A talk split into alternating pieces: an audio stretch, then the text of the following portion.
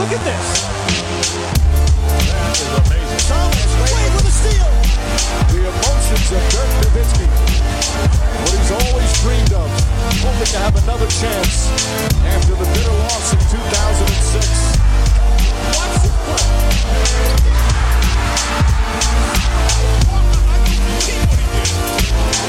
That is amazing. Hallo und willkommen zu Gut Next, dem deutschen Basketball-Podcast im Internet. Mein Name ist André Vogt und ich begrüße euch zu einer neuen Folge unseres kleinen, aber feinen basketball heute mit dem Fragen-Podcast am 2. Januar 2021. Deswegen an dieser Stelle frohes neues Jahr. Erster Fragen-Podcast 2021. Ich hoffe, ihr seid super rübergerutscht. Und natürlich wird das Ganze heute präsentiert von all denen von euch, die supporten. Man kann das nicht oft genug sagen, das wäre alles nicht möglich, was hier momentan ja auch läuft, jetzt auch bei Twitch und auf Discord und wo nicht noch überall, wenn ihr nicht supporten würdet. Ähm, von daher vielen, vielen Dank an alle, die sich bei gutnext.de registriert haben, einen Dauerauftrag eingerichtet haben. Ab einem Euro geht's los, jeder kann so viel geben, wie er möchte. Ab acht Euro gibt's T-Shirts und T-Shirts sind jetzt in Produktion. Erinnert euch sicherlich, das Design habe ich ja schon vor gefühlt zwei Jahren gepostet. I love this pod, ähm, ne, angelehnt an die legendäre I love this game Kampagne der NBA. So wird das T-Shirt aussehen. Ich poste sicherlich auch nochmal die Tage das, das Layout. Ähm, es wird auch die Möglichkeit geben, ich sag's direkt wieder, für langjährige Supporter ähm, das Ganze auch käuflich zu erstehen. Ja, weil, weil jedes Jahr Leute sagen, ach komm, ich gebe fünf Euro jetzt schon seit drei, vier, fünf Jahren, kann ich trotzdem ein T-Shirt kaufen? Ja, die Möglichkeit wird es wieder geben. Da gibt es einen Secret-Link, äh, den leite ich dann bei Zeiten an euch weiter und an anderen Supporter. Schon mal hier der Aufruf, ich werde nochmal anmailen, aber wenn sich bei eurer Adresse was getan hat im vergangenen Jahr, bitte schon mal an die neue Adresse mailen. Und alle anderen, die dabei sein wollen, schon mal mit reinkommen. Wird natürlich auch schwer mit dem T-Shirt, aber ne, alles, was danach kommt, da seid ihr natürlich dabei. Und wir, der Supporter, kann ich all das hören, was jemals hier bei Gartennext produziert wurde. Ist ja alles noch online. Kommen wir zu den Fragen, die ihr hatte. Nochmal direkt ein Mea Culpa. Ich weiß nicht warum. Äh, ihr kennt das vielleicht, wenn ihr ein bisschen euch mit Facebook ausgeht, so eine Business Suite, wo man halt so diese, diese Seiten, die man hat, ähm, verwalten kann. Da habe ich ja eben auch natürlich meine ähm, André Dreh Vogt Seite ja, aber irgendwie will das nicht so, wie ich will. Ähm, ich weiß nicht warum, wahrscheinlich bin ich auch zu doof bin. Jeweils da gab es diesmal keinen Post ähm, zum Thema Fragen. Heute alles Fragen von Instagram und von, von Twitter. Sorry dafür. Aber sind trotzdem ein paar ganz gute dabei. Fangen wir an mit MFGR oder sie fragt, Teams, die nicht in der Bubble waren, scheinen gerade echt einen Vorteil zu haben. Wie lange glaubst du, dauert es, bis diese Tendenz wieder Geschichte ist oder könnten die Cavs, Knicks, Kings länger um die Playoffs mitspielen? Muss ich jetzt allererstes sagen, aber wenn das keiner wirklich weiß, die Kings waren schon dabei in der Bubble. Die waren nicht gut, aber sie waren dabei. Von daher scheiden die aus. Und da sieht man natürlich dann direkt schon mal äh, ein, ein, ein Narrativ, das sich die ersten paar Fragen hier ziehen wird. Also Overreactions zu den ersten äh, Spieltagen, Saisonwochen, wie man das nennen möchte. Und zum einen hier natürlich dieser Umstand, okay, ne, also sind da wirklich Teams jetzt, ist eine Tendenz zu erkennen, ein Trend, dass Teams, die nicht in der Bubble waren, einen Vorteil haben. Da muss man ganz klar sagen, nein, nein, diesen, diesen, diesen Trend gibt es nicht. Wenn wir im Westen jetzt mal schauen, und wir haben ja in der Regel fünf, sechs Spiele jetzt, äh, ich glaube Toronto hat vier ähm, und Houston hat, glaube ich, dann durch die, die Covid-Geschichte ein bisschen weniger. Ähm, aber ne, wir haben fünf, sechs Spiele gemacht und es gibt diese Tendenz nicht. Wenn wir mal im Westen schauen, wer auf den Playoff-Rängen ist, dann sind wir bei, bei Phoenix, die beiden LA-Teams, Utah, New Orleans, Sacramento, Portland, Golden State. Einziges Team, was nicht dabei ist, ist Golden State. Ähm, und nicht dabei war, ist Golden State. Ähm, danach kommt San Antonio, Dallas, Minnesota, Memphis. Alle gleich auf. Naja, und das ist natürlich auch der Punkt. So, ne? Nach fünf, sechs Spielen bist du halt auch im Kampf um die Playoffs. Auch wenn du noch kein Spiel gewonnen hast, bist du noch im Kampf um die Playoffs. Von daher, ähm, ne, das stimmt einfach nicht. Ähm, dieses Gefühl, was auch viele haben, was ich ja auch habe, stellenweise, wenn man echt so diese einzelnen Ergebnisse sieht und mal über die Tabelle huscht, ist es bei Cleveland erstaunlich, dass sie bei drei und zwei stehen. Ja, schon, sicherlich. Ne? Das ist ja eine Mannschaft, der wir nicht so viel zugetraut haben. Ähm, aber auch im Osten ist es so, dass eigentlich, wenn man mal jetzt unter die ersten acht, neun schaut, ist da eigentlich keine richtige fette Überraschung gibt, außer jetzt vielleicht Cleveland und die Knicks, aber da kommen wir gleich noch zu. Da war nämlich Philly, Orlando, Atlanta. Atlanta ist klar, dass sie oben mit dabei sind. Die haben sich klar verstärkt. Und die Fragen, die man an sie hat, gerade defensiv, die kommen dann erst in den Playoffs ein bisschen mehr ins Spiel. Indiana, Cleveland, wie gesagt, Boston, Brooklyn, Milwaukee, Miami, New York, Charlotte, aber New York und Charlotte sind bei zwei und drei. Und ich habe mir mal die Mühe gemacht, gut, nicht so eine riesen Mühe, aber ich habe mal geguckt, vergangenes Jahr, wie lief es da eigentlich zu Saisonbeginn oder überhaupt so für die beiden Teams, die jetzt hier äh, hauptverantwortlich sind, dass man vielleicht das Gefühl, dass es eine Überraschung gibt, eben Cleveland und, und New York. Und da sieht man, Cleveland hat letztes Jahr die Saison gestartet mit äh, zwei und zwei. Jetzt sind sie bei drei und zwei. Wir denken, das ist eine Überraschung. Das ist nun mal die NBA. Äh, wenn du andere Teams erwischt, vielleicht äh, zweite Nacht auf dem Back-to-Back oder irgendwer hat Rest-Issues, ne, also wird geload-managed, dann kannst du so ein Spiel auch mal gewinnen. Oder du hast mal ein tolles Trainingslager gehabt, dann gewinnst du auch vielleicht mal ein Spiel vorne, wenn ein anderes Team vielleicht nicht so ein gutes Trainingslager hatte. Die Knicks, letztes Jahr zwar nicht toll gestartet, aber die hatten zum Beispiel im Februar, äh, kurz vorm All-Star-Break, eine Phase, in die 4-0 gegangen. Und das ist ja, was ich immer sage, ja. Wir gucken, und das ist ja auch logisch, ne, wenn ich, ähm, wenn ich frisch in die Saison gehe und der erste Eindruck, der, der wird dann schwer auch abgelegt. Ja, wenn ich dann jemanden sehe, der drei, vier Spiele vorher, denke ich, oh, die Truppe, guck mal an, ey, bei denen geht's aber ab. Und wenn sie dann aber nach ähm, fünf, sechs, sieben, acht Wochen bei, bei sieben und acht stehen, dann habe ich immer noch diesen Eindruck im Hinterkopf, und das andere aber habe ich gar nicht so präsent, dass eigentlich die wahrscheinlich eh da stehen, wo man sie verortet hat. Ähm, Sacramento zum Beispiel vergangenes Jahr ist 0 und 5 gestartet, hat dann einen 6 zu 2 Lauf hingelegt. Milwaukee letztes Jahr 2 und 2 gestartet. Die Clipper letztes Jahr ähm, 3 und 2. Dallas letztes Jahr 6 und 5. Phoenix 5 und 2. Also ne, diese, diese Überreaktion auf, auf die frühen Ereignisse in der Saison sind einfach nicht wert, sie, sie zu diskutieren. Es gibt ein paar Sachen, die wir jetzt sehen, die aber auch erwartet wurden, da kommen wir gleich noch zu. Da kann man durchaus äh, mal gucken und, und warum ist das so und, und versuchen zu erklären. Aber wir haben wirklich jetzt für meine Begriffe, wenn man sich Zahlen anschaut, kein Team, wo man jetzt klar sagen kann, oh, die überperformen. Also selbst Atlanta oder Orlando, beide 4 und 1, muss man sagen, das ist durchaus drin, dass solche Teams, Orlando, weil sie auch ein Playoff-Team sind, Atlanta, weil sie sich verstärkt haben, dass die durchaus so mal so, ein, so eine in fünf Spielen vier Spiele gewinnen, das ist äh, durchaus drin in der NBA. Von daher, da ist alles noch gut. Ähm, ich würde nicht sagen, dass irgendwas jetzt passiert ist früh, was ein, wenn es jetzt um ein einziges Team geht, komplett aus den Socken haut, positiv oder negativ. Und diese Tendenz, diesen Trend angeblich, dass Bubble-Teams Nachteile haben, die gibt's auf gar keinen Fall.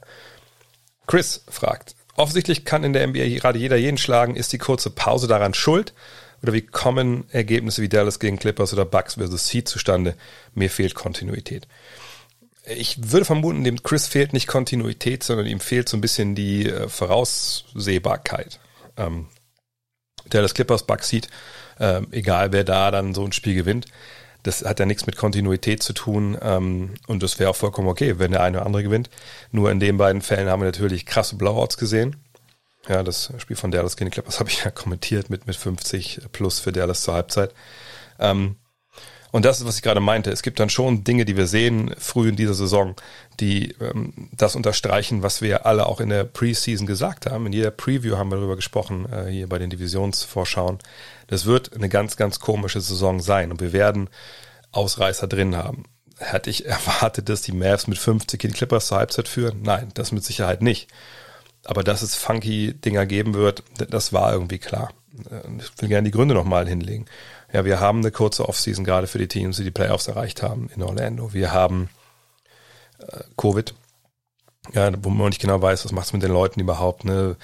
Wenn ich erinnere, Paul George, nicht weil er jetzt ein Clipper ist, sondern generell einfach eine, eine, als Athlet hat in der Bubble drüber gesprochen, ey, wie das ihm so ein bisschen auch mental zugesetzt hat, psychisch zugesetzt hat.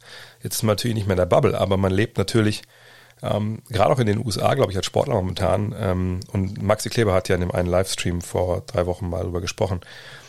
Man lebt natürlich immer schon so in so, einer, so, einem, so einem Zwiespalt. Auf der einen Seite gibt es natürlich von der Liga diese Covid-Protokolle, diese Covid-Regeln, warum man sich halten soll. Ja, ähm, wir haben auch gerade in der Fußball-Bundesliga hier ein paar Kilometer weiter nördlich in, in, Wolfsburg haben wir auch das Problem gehabt, wo angeblich, mittlerweile wurde das ja bestritten, ähm, ne, Spieler vom VfL zusammen sich getroffen haben, Fußballspiel zu gucken. So, das mag vielleicht äh, in den USA anders sein. In den USA ne, gibt es natürlich dann je von Bundesstaat zu Bundesstaat andere Regeln. Ähm, aber es gibt natürlich nochmal extra Satzregeln für die Sportler. So, und was vielleicht in Kalifornien nicht erlaubt ist und in Texas erlaubt ist, ist aber vielleicht für die NBA-Spieler nicht erlaubt, weil die Liga da halt andere Regeln vorgibt. So, und ich glaube, das kann eben auch mit einigen Leuten so gerade ne, so psychisch ein bisschen was machen. So, ähm, das kommt dazu. Dann weiß ich ehrlich gesagt echt nicht und ich würde gerne noch mal mit einem darüber sprechen. Vielleicht passt es ja dann nächsten Mal ein aus der NBA, ähm, was so, so Trainingsregimente sind, sondern also können die denn trainieren, wann sie normalerweise wollen? Können die denn äh, zu den Physios gehen, so wie sie es immer wollen? Ist denn der Rhythmus der gleiche wie in der Nicht-Covid-Saison? Ich glaube, das ist eine Frage, wo ich ehrlich gesagt habe noch keine Antwort drauf. Da muss ich echt mal, mal nachforschen. Aber ich glaube, da kann man auch vielleicht nicht, nicht ein 50 Punkte Halbzeit Blowout kann man da nicht zurückverfolgen. Aber ne, es gibt verschiedene, glaube ich, Dinge, die da zusammenkommen. Ähm, oder wenn man vielleicht auch als, als Coach in LA, Kalifornien gelten ja nun mal relativ harte Restriktionen, nur mit seinem Team über Zoom konferieren kann, hat das vielleicht auch Nachteile, wenn man, wenn man Basketball spielen will zusammen. Also das sind alles so Geschichten, ähm, ne, das macht die Saison schon zu einer sehr besonderen und sorgt, glaube ich, auch dann für solche krassen Ausreißer, wie wir sie stellenweise gesehen haben. Auch weil ich denke, dass ähm, natürlich ähm, die Coaches schauen, dass sie, ein, ich will nicht sagen, dass sie Load managen, das, das klingt ja leicht wie das neben die Spieler raus, sondern ähm, ich glaube, die Coaches sind sehr, sehr vorsichtig, auch gerade zu Beginn mit den Minuten ihrer Spieler, ähm, wo man vielleicht auch sagt, okay, wenn links mit drei, 25 hinten am dritten Viertel oder im dritten Viertel, das war es jetzt heute für meine Stars, weil ich weiß, wir haben in den nächsten fünf Tagen drei Spiele. So, und also ich, das, glaube ich, kann auch dazu kommen. Und natürlich das Spieler vielleicht auch, ähm, gerade früh in der Saison, wo natürlich ist jedes Spiel gleich viel wert in der Saison, aber früh in der Saison, wenn du da mal eine Niederlage eincheckst und denkst, okay, das war jetzt ein Spiel, am Ende der Saison, wenn du weißt, okay, wir sind jetzt einen Sieg äh, hin, also vom Heimvorteil entfernt, dann gehst du anders in so eine Partie rein und, und gibst auch anders Vollgas, wenn du mit 20 hinten liegst. Also ich, da kommen, glaube ich, viele Dinge zusammen, aber es hat nichts mit fehlender Kontinuität zu tun, sondern einfach mit all den Dingen, die ich gerade gesagt habe. Und ähm, ich glaube, wir werden noch einiges in dieser Hinsicht sehen. Sicherlich Blowouts, Überraschungen. Aber äh, wie immer, glaube ich, so nach 10 Spielen, 15 Spielen, dann werden wir erstmal so eine, so, eine, so eine Marke erreicht haben, wo man dann genauer sieht, wo leistungstechnisch da die Reise hingeht. Chris fragt, offensichtlich kann in der NBA gerade jeder jeden schlagen. Nee, die Frage hatte ich gerade schon. Sorry. Kanye Westfalen fragt, ist die Small Ball Ära jetzt endgültig vorbei? Die Lakers spielen groß, die Warriors haben einen echten Big und die Rockets zerfallen. Nö. Nö, das, das würde ich nicht sagen. Ähm, ich würde das sagen, was ich schon oft zu diesem Thema gesagt habe. Small Ball ist äh, eine Übergangsform. Ne? Also wenn wir sehen, wo wir herkommen im Basketball, dann kommen wir ähm, aus so einer Ära der Spezialisten, würde ich es mal nennen, ja, wo wir klare Rollenverteilung hatten, ähm, jetzt nicht nur Point Guard, Shooting Guard, Small Forward, Power Forward, Center. Ne, ähm, Jalen Rose sagt ja immer so, so gerne, das sind eh nur Einteilungen gewesen für die Journalisten und für die Fans, damit sie besser verstehen. Ähm, aber durchaus waren ja mit diesen äh, Beschreibungen, Positionsbeschreibungen auch gewisse Jobbeschreibungen verbunden. Ja, wenn ich erinnert, die Enforcer auf Power Forward aus den 80ern, 70ern, ähm, ne, die Center, die Big Men, die, die Ringbeschützer, äh, die Seven Footer, die vorne aufposten, ne, der Point Guard als Playmaker, als Floor General, ne, der das Spiel dann leitet. Ne, diese Dinge, die kamen ja nicht von ungefähr. Das war ja, wurde ja auch gespiegelt auf den Feld auf. Gab es Ausreißer und Pioniere auf den Positionen, sicherlich. Ne, aber das war schon eigentlich eine Ära und die war relativ lange der, der, der Spezialisten, wo die allerwenigsten alles konnten und, und Center waren eben keine Werfer, Power Forwards waren eben keine Werfer. Gab es Leute wie Cliff Robinson? Natürlich gab es die. Ähm, aber das war kein Skill, den man eigentlich von jedem haben wollte. Und wenn man das nicht konnte, dann war man schon so ein bisschen in so eine Ecke gedrängt. So. Ähm, und dann gab es halt jemanden wie Don Nelson, der natürlich ein großer Vordenker in diese Richtung war, der ehemalige Coach der Milwaukee Bucks zum Beispiel oder auch natürlich der, der Dallas Mavericks gesagt hat, ey, warum soll ich denn fünf Mann aufs Feld stellen, die nicht die fünf besten Spieler sind. Also wäre es nicht besser, wenn ich die fünf besten Spieler auf dem Feld hätte und die könnten irgendwie alle werfen, alle dribbeln, so dann kann ich doch besser Basketball spielen. Also wenn ihr da äh, Interesse habt an der dieser Vision, die er hatte, kann ich nur empfehlen, ist ja für, ähm, für Supporter auf jeden Fall online. Ähm, Don, Donny Nelson, Donny Nelson vor drei Jahren, vier Jahren langes Interview geführt in Dallas, wo er über seinen Vater spricht und, und diese Idee hin zum, äh, ja, wie soll ich es nennen, ja, zum Small Ball, zum Skill Ball, ähm, da beschreibt er das ganz gut.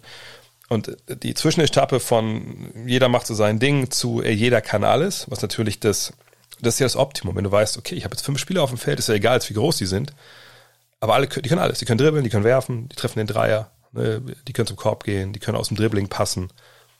Die haben eine tolle Spielübersicht. Ne, da willst du ja hin. Und da ist natürlich dann auch vielleicht vom Vorteil, wenn du ein paar größere Spieler hast, die einfach den Ring beschützen können. Hin.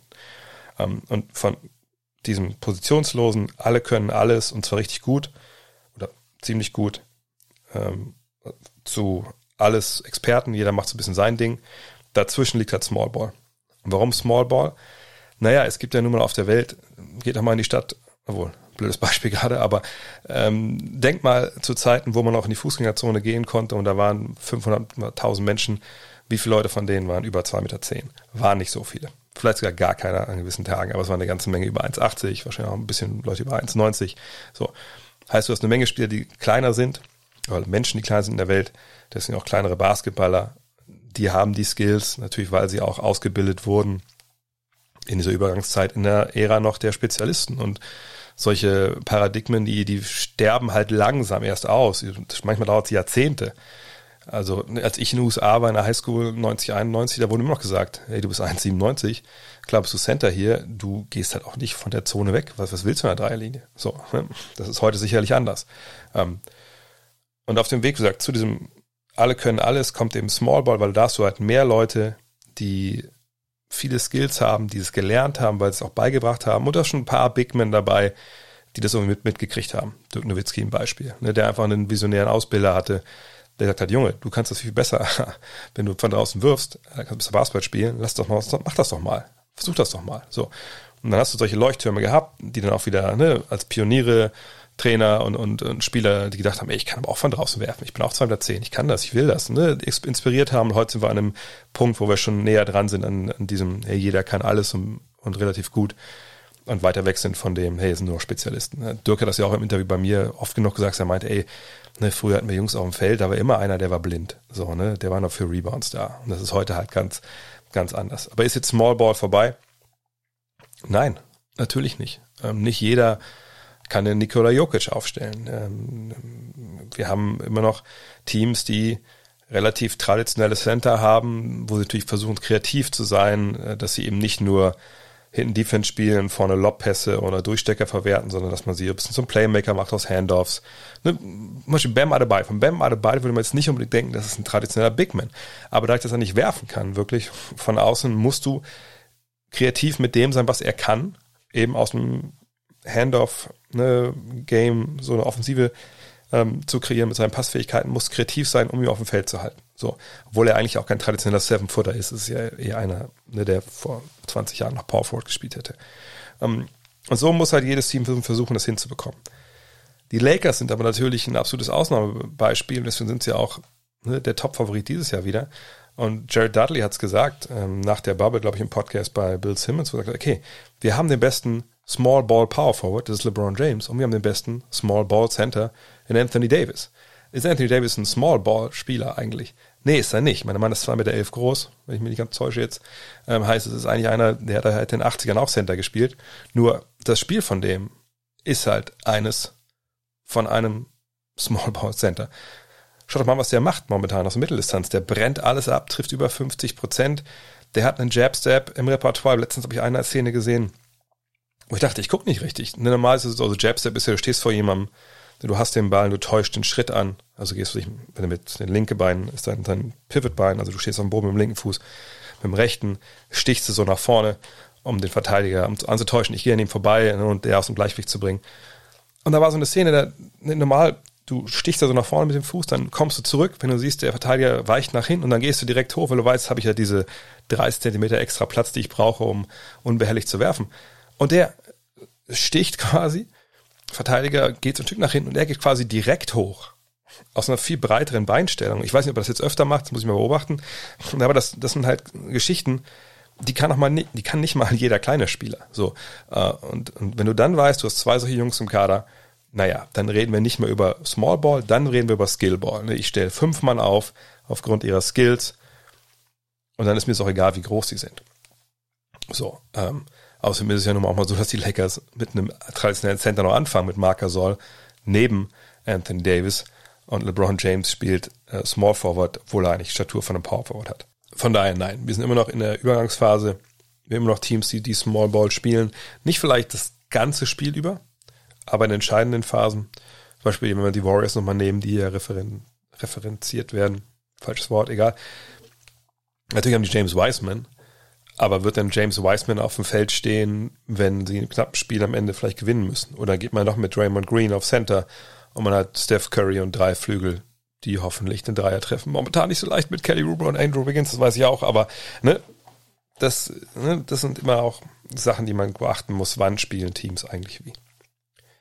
TJ fragt, warum spielt Damon Lillard im MVP-Rennen in meiner Wahrnehmung keine Rolle? Vom eigentlichen Wortsinn her ist doch MVP auf kaum einen Spieler so zutreffend wie auf Lillard. Für Portland Stats sind super. Portland ist vielleicht kein Titelfavorit, aber schon auch ein nicht zu unterschätzendes Team. Ist Portland einfach zu unbedeutend. Ich denke, er meinte so als Team. Stadt ist ja ein relativ kleiner Markt. Nö, darum, darauf würde ich das jetzt nicht ähm, äh, beschränken wollen, wenn ich ehrlich bin. Ich will eigentlich eher darauf schauen, ähm, zum einen ja, wie gut sind sie wirklich? Sind sie ein Team, was in die ähm, Playoffs natürlich kommen sollte, ne? aber es ist ein Team, was, und da kommen wir zu, zu, zu dem Punkt, den ich immer wieder anbringe. Was ist denn most valuable? Natürlich. Ne? Ich, ich verstehe ja, ne, dass man immer denkt, okay, der, der Spiel, der für ein Team am allermeisten bedeutet. Ja, aber ich finde, man muss es wirklich, und das ist ja auch, was habe ich mir nicht ausgedacht, das habe ich ja quasi aufgesogen, seit den 90ern oder Ende der 80er, seit ich mich beschäftige. Was bedeutet MVP? Wer wird MVP? Was ist, was ist ein MVP? Bill Sims hat auch ein Book of Basketball da, da glaube ich, sehr eloquent drüber geschrieben. Und ähm, dann kommt man eben zu einem Punkt, wo es darum geht, wie gesagt, das muss schon eine Mannschaft sein, die gewisse Art und Weise einfach auch zumindest Conference Finals erreichen kann, eine, oder erreicht am besten, äh, und halt Meister werden kann. So, und dann kommt man für meine Begriffe bei Damian Lillard einfach immer an den Punkt, wo man sagt, naja, so gut sind die Blazers nicht. Obwohl sie, ich weiß auch, ne, von allzu langer Zeit mal in den Conference Finals waren. Also dieser Teamaspekt, den darf man nicht unterschätzen. Aber selbst wenn wir den außen vor lassen, dann muss man einfach sagen, Damian Lillard ist defensiv nicht gut genug, um MVP zu werden. So, Punkt. Ähm, dasselbe jetzt finde ich diese aufkeimenden Trey Young äh, MVP-Rufe, das, das, sehe ich da ganz ähnlich. Ähm, und Damon Lillard ist einfach jemand, der das vorn überragend macht. Auch echt einer der Spiele, die ich am allerliebsten sehe. Aber wenn wir jetzt nicht wirklich hingehen und sagen, okay, wir gucken einfach nur auf die traditionellen Boxscore-Statistiken, ja, Punkte pro Spiel, was ich, Assist pro Spiel, und den ganzen Rest äh, lassen wir mal außen vor. Also wenn wir das machen wollen, okay, dann kann man natürlich dafür argumentieren, dass er vielleicht reingehört. Aber das, da sind wir eigentlich drüber weg. Also da, ne, das sind ja Sachen, das, das haben wir ja alles schon hinter uns gelassen. Ne, wenn man jetzt mit Zahlen argumentieren will, dann kommt man natürlich zu den Advanced Stats.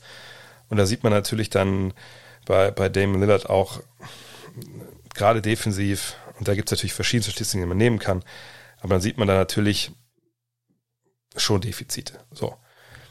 Klar, wenn es jetzt um was, keine Ahnung, Wins added oder sowas geht, da gehört er ähm, natürlich mit in die Konversation rein, so wenn es um so, so Top 10 vielleicht geht. Aber ist das dann schon MVP-Konversation? Das finde ich ja schon sehr weiter Kreis. Also wenn man es Top 10, Top 15 nimmt, dann Motto gehört er zu den 10, 15 besten Spielen der Liga, ja natürlich. Aber wenn wir jetzt reden, so Top 5 MVP-Kandidaten und viel mehr haben wir ja, also in der Regel haben wir nie wirklich fünf klare Kandidaten. Ich habe mir dann vor zwei, drei Jahren da hatten wir mal, ich glaube, das Jahr, wo Westbrook gewonnen hat, hatten wir ein paar mehr. Ähm, ne, aber da kommt man schnell an den Punkt, wo man sagt, okay, äh, Lillard ist defensiv sehr angreifbar ähm, und es reicht dann einfach nicht. Aber es ist auch vollkommen okay. Also es ist ja nicht so, dass jeder einen MVP-Award in seiner Vita stehen haben muss, um dann irgendwie äh, ernst genommen zu werden. Und ich weiß, dass einige jetzt sagen werden, ja, was ist denn mit jemandem wie äh, Steve Nash? Zweimal MVP geworden sicherlich die Mannschaft ne, war eine, da kommt man rechnen mit rechnen, dass die Western Conference Finals äh, gewinnen, aber der hat viel weniger gescored und defensiv war der auch angreifbar. Ja, das waren auch zwei äh, besondere Jahre, sag ich mal. Was bei ihm dazu kam, war, dass er natürlich ein, ein, ein unfassbarer Floor General war. Assist-mäßig ähm, bewegt Damon Lillard ja unter elitärem Level, sagen wir es mal so. Ja, äh, gut, vergangenes Jahr waren es acht Assists, das scheint jetzt aber, wenn sich dieses Jahr seine Zahlen bestätigen, eher so ein Ausreißer gewesen zu sein. Und ähm, ne, bei Nash war es so einfach, er hat dieses System Seven Seconds or Less so verkörpert, was auch klar war, wenn der nicht auf dem Feld steht, dann funktioniert das alles nicht. Ähm, von daher würde ich den mal draußen nehmen wollen. Aber ähm, ja, sagt Lillard, unglaublich guter Spieler, einer meiner Lieblingsspieler, aber ich würde nicht sagen, dass er äh, Top 5, Top 6 MVP ist. Tony Horn. Der Status quo der Wizards ist aktuell sehr dürftig. Ja, das kann man wohl sagen. Beal gibt, was er kann. Ist wieder einer der besten Guards im Osten. Westbrook holt seine Triple Doubles bei miesen Quoten, während das Team verliert. Over under 50% Chance, dass Beal kommende Saison die Wizards verlässt. Ähm, ich, ich sag mal so, also ich, ich finde, dass ähm, wir nicht unbedingt ähm, jetzt wieder anfangen sollten, direkt nach so einer kurzen, also je nachdem, wie lange es noch dauert, vielleicht ist auch eine längere, ähm, ne, Dürrephase der, der Wizards anzufangen zu sagen, okay, jetzt, jetzt trainen sie aber endlich Bradley Beal. Ähm, weil ich weiß gar nicht, was da noch großartig mehr kommen soll. Er selber hat gesagt, er will nicht weg. Er hat die Verlängerung unterschrieben. Er hat noch einen Vertrag äh, bis 2022. hat er ein, ein, eine Spieleroption für ein weiteres Jahr. Genauso lang läuft dort der Vertrag von Russell Westbrook. Also beide können dann 2022 Free Agent werden. So, und ne, warum wollen wir jetzt immer beim kleinsten Hindernis immer denken, okay, jetzt trainen sie ihn aber. Ich verstehe, dass eine Menge äh, Fangruppierungen ihn natürlich gerne haben wollen, weil er so ein, so ein Co-Star ist, der ist perfekt für äh, diese Rolle zweiter Mann hinter deinem 1A-Star. Wahrscheinlich ist er sogar überqualifiziert für diese zweite Rolle, aber das ist einer, der diese Rolle annehmen kann. Er ist, er ist 27 äh, und ne, wäre perfekt. Er würde perfekt nach Denver passen, perfekt nach äh, zu den Lakers passen, würde perfekt nach Dallas passen, äh, eigentlich überall hin. So. Kann es sein, dass die in Washington sagen, okay, das haben wir uns anders vorgestellt, wir nehmen geben eine Menge Geld aus, ähm, aber so richtig scheint es jetzt nicht zu funktionieren. Ähm, ja, wir reißen den Laden ein. Natürlich besteht die Möglichkeit, aber ich glaube nicht, dass das dieses Jahr passiert, wenn ich ehrlich bin. Denn man hat es mit Westbrook ein Investment gemacht, den wird man mit Sicherheit nicht getradet bekommen oder auch nicht traden wollen direkt wieder, ähm, wann es dann wieder geht sondern ich glaube, okay, man schaut sich jetzt relativ genau an, wo liegt eigentlich äh, der Hase jetzt bei uns hier im Pfeffer. So, und wenn man da mal drauf guckt nach sechs Spielen und sagt, eigentlich ist es unzulässig, weil das äh, ja noch sehr, sehr früh ist, dann sieht man, naja, defensiv, ähm, wenn wir uns mal ganz tief in die Augen schauen, dann sind wir da, können wir erstmal gucken, wie viele Punkte sie auf 100 Ballbesitz zulassen, ist ein bisschen besser geworden, aber ne, letztes Jahr waren so das schlechteste Defense, dieses sind wir die 25. Defense, also so richtig geil ist es nicht. Jetzt hat man seinen ersten Sieg eingefahren. Ähm, und naja, es liegt eben an der Defense. So, ist es jetzt Beals Fehler, ist es Westbrooks Fehler? Ja, aber Westbrook kann man sicherlich äh, vielleicht überstreiten. Äh, beide treffen ihre Dreier auch momentan überhaupt gar nicht. Ja, Westbrook 27 äh, Prozent, Beal 28. Und gerade da hätte man eigentlich erwarten können, dass es besser wird bei ihm weil er ähm, jetzt neben Westbrook sicherlich ja eigentlich ne, mehr Absatz Balles agieren kann. Aber nochmal, es liegt halt an der, an der Defensive. Also da krankt es momentan. Ich denke auch, dass die Tatsache, dass Westbrook natürlich dann, äh, das ist relativ spät in der Offseason passiert ist, der Deal. Äh, er war ja dann im Trainingslager, hat auch zusammen trainiert und so, aber ich glaube, das ist ja ein dominanter Spieler, dem sich mal gewöhnen muss als Mitspieler. So, und auch das System muss sich man ihn dran gewöhnen. Scott Brooks kennt ihn natürlich aus der gemeinsamen Zeit in Oklahoma City, aber es braucht einfach Zeit. Ähm, sie haben sehr junge Spieler, ja, Rui Hachimura, der war jetzt zwischendurch auch raus, hat da jetzt schon zwei äh, Partien absolviert.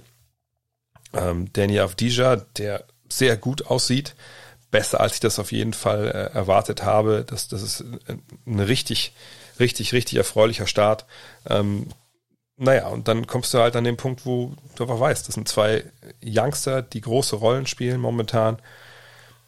Du hast defensiv nicht die Jungs, die zupacken können. Äh, also Thomas Bryant äh, als, als Center, der auch erst 23 ist, das ist nicht der Typ, der da unterm Korb, auch wenn er 1,2 Blocks pro Spiel macht, der da richtig aufräumt. Ja, reboundet da einfach auch nicht, äh, nicht, nicht gut genug für. Hachimura ist nicht der Top-Verteidiger, vor allem nicht in dem Alter. Davis Bertans, wenn er von der Bank kommt, trifft seinen Dreier auch noch nicht. Ähm, ne, und ist auch nicht der Typ, der defensiv die viel bringt. Und Robin Lopez, den man verpflichtet hat für ein bisschen Stabilität. Naja, das ist aber jetzt auch kein Ringbeschützer, so dieser alten Bauart. Und dann kommen wir eben schnell zu den anderen Spielern, natürlich auch zu, zu Moritz Wagner, ne, der seine Probleme hat, bisher äh, überhaupt aufs Feld zu kommen und dem auch mit Fouls. Naja, woher soll es dann kommen? Dann bist du eine junge Mannschaft mit einem tollen Backcourt eigentlich, triffst deinen Dreier nicht, verteidigst nicht. Und dann kommst du natürlich schnell auf diesen, diesen Punkt. Aber ist das jetzt ein Grund, ähm, Bradley Beal traden zu wollen. Ich glaube noch nicht. Kann er natürlich sagen, ey, ich will jetzt unbedingt hier weg, jetzt reicht's mir auch langsam, ich habe das jetzt hier lange auf den Kopf hingehalten. Klar, das kann passieren, aber wenn ich da was zu sagen hätte in, in Washington, würde ich mir echt erstmal sagen, okay, ne, wir gucken erstmal an, was passiert. Ja, es kann genauso gut sein. Vergangenes Jahr hatten sie ja in der besten Offensiven der Liga, dass sie bald in Tritt kommen, der Dreier fällt, man gewinnt drei, vier Spiele in Folge, man ist direkt wieder da. Ähm, von daher perspektivisch diese Geschichte mit einem Trade von, von Bradley Beal sollten wir, glaube ich, wirklich auf Wiedervorlage ähm, legen bis zum kommenden Sommer.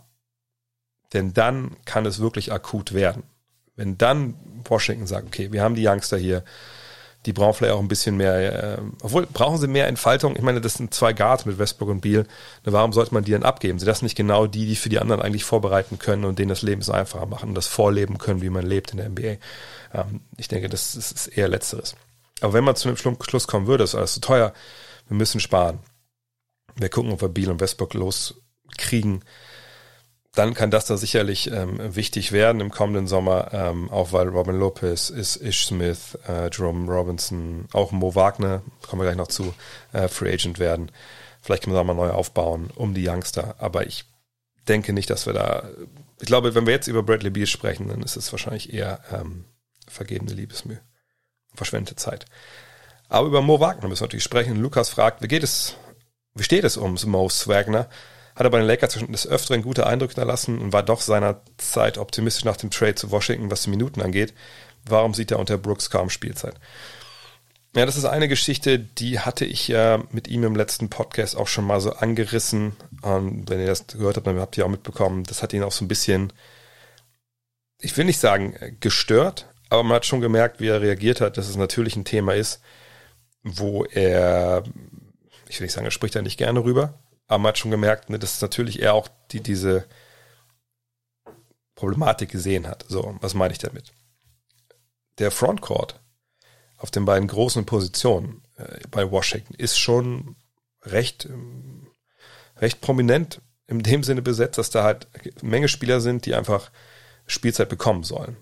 Ähm, Rui Hachimura angesprochen, das ist halt der Starter auf der 4, wenn er dabei ist. Davis Bertans, der Mann, der von der Bank kommt. Auch weil Danny Avdija sich jetzt den, den Starterplatz da auf der 3 ähm, erobert hat. Der wird sich da vielleicht auf der 4 sehen. Und dann auf der 5 hast du halt Thomas Bryant, du hast Robin Lopez.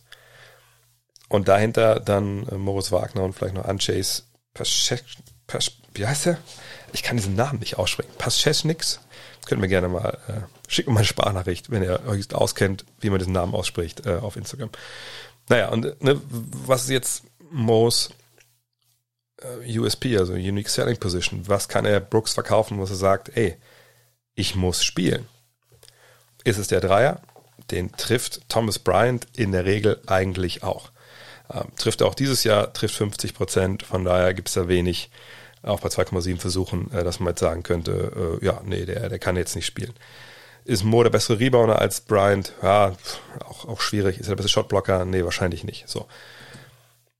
Robin Lopez kommt rein, ne, hinter Bryant, der gibt dann einen ganz anderen Look. Äh, Pick and Roll, äh, bisschen, bisschen härterer Typ, tut dem Gegner ein bisschen mehr weh.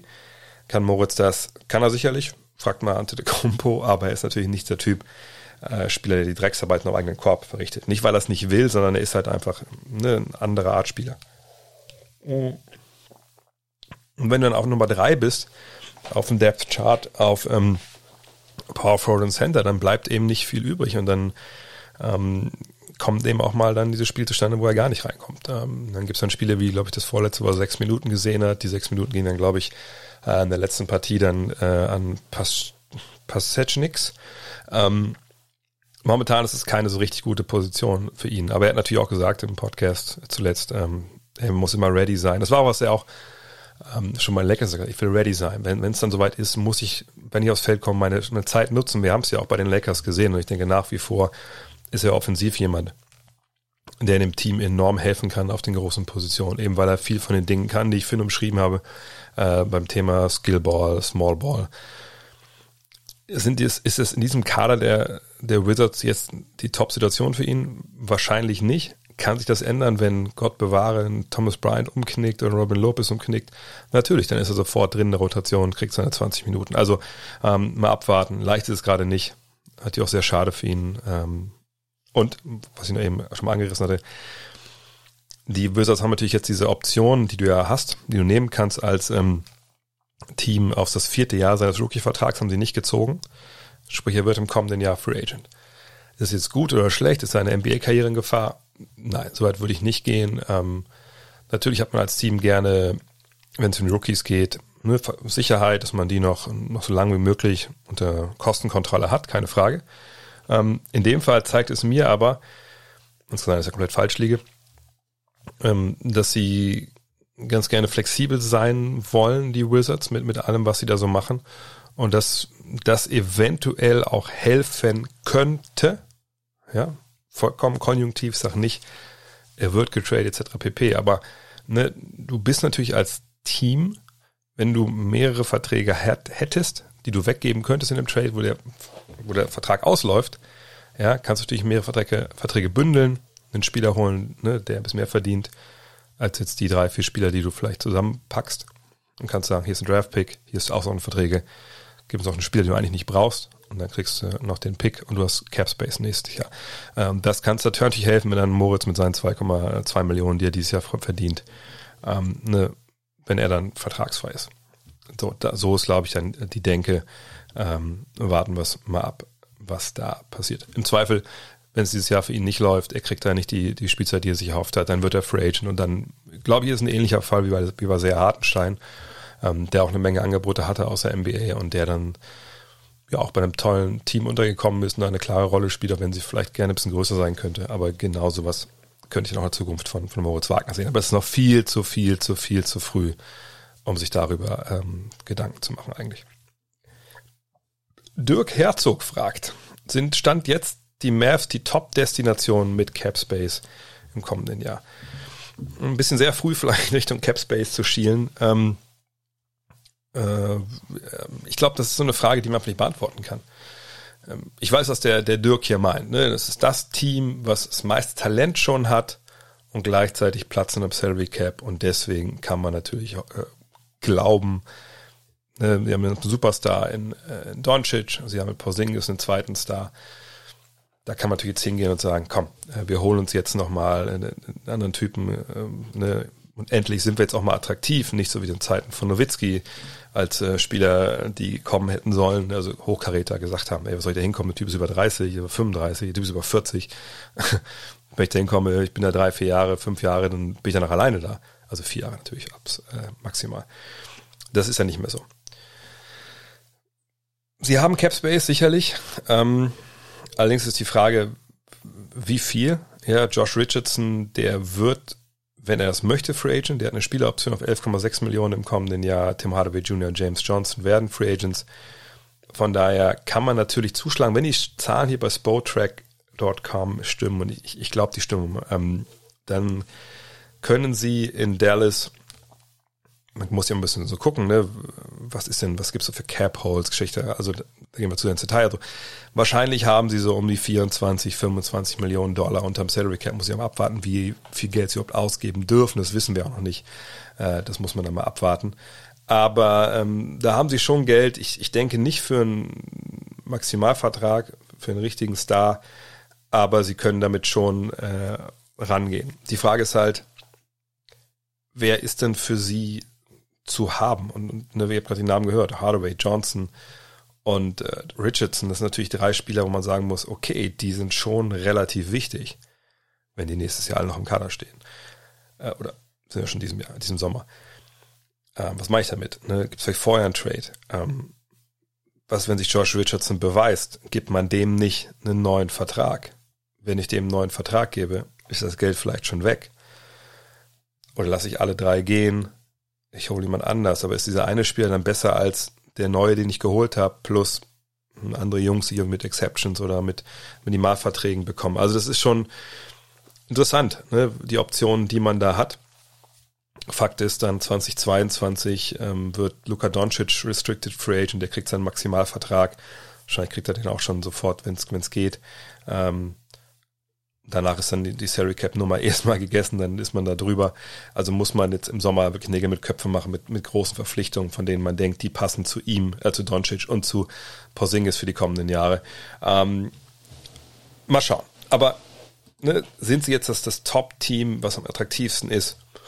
wenn es ein Spieler ist, der, der möchte, der eben sich neben zwei äh, Stars einreihen möchte und, und sagt, hey, mit dem möchte ich Meister werden, ja, dann glaube ich, gibt es da wenig andere Teams, die da mehr zu bieten haben. Aber wenn wir eins in den letzten Jahren gelernt haben, dass jede Free Agent Entscheidung von äh, Stars und über nur über die reden wir ja hier, ähm, äh, ist halt auch höchst individuell zu betrachten. Ja, also ne, LeBron James ist zurückgegangen äh, nach nach Cleveland, ja, nicht weil das die geilste Stadt ist oder weil die da ne, die beste Chance hatten, Meister zu werden. Klar hatten die eine, eine tolle Truppe, weil er wusste, äh, Irving ist da und er wusste, Wiggins wird dann wahrscheinlich für Love getradet.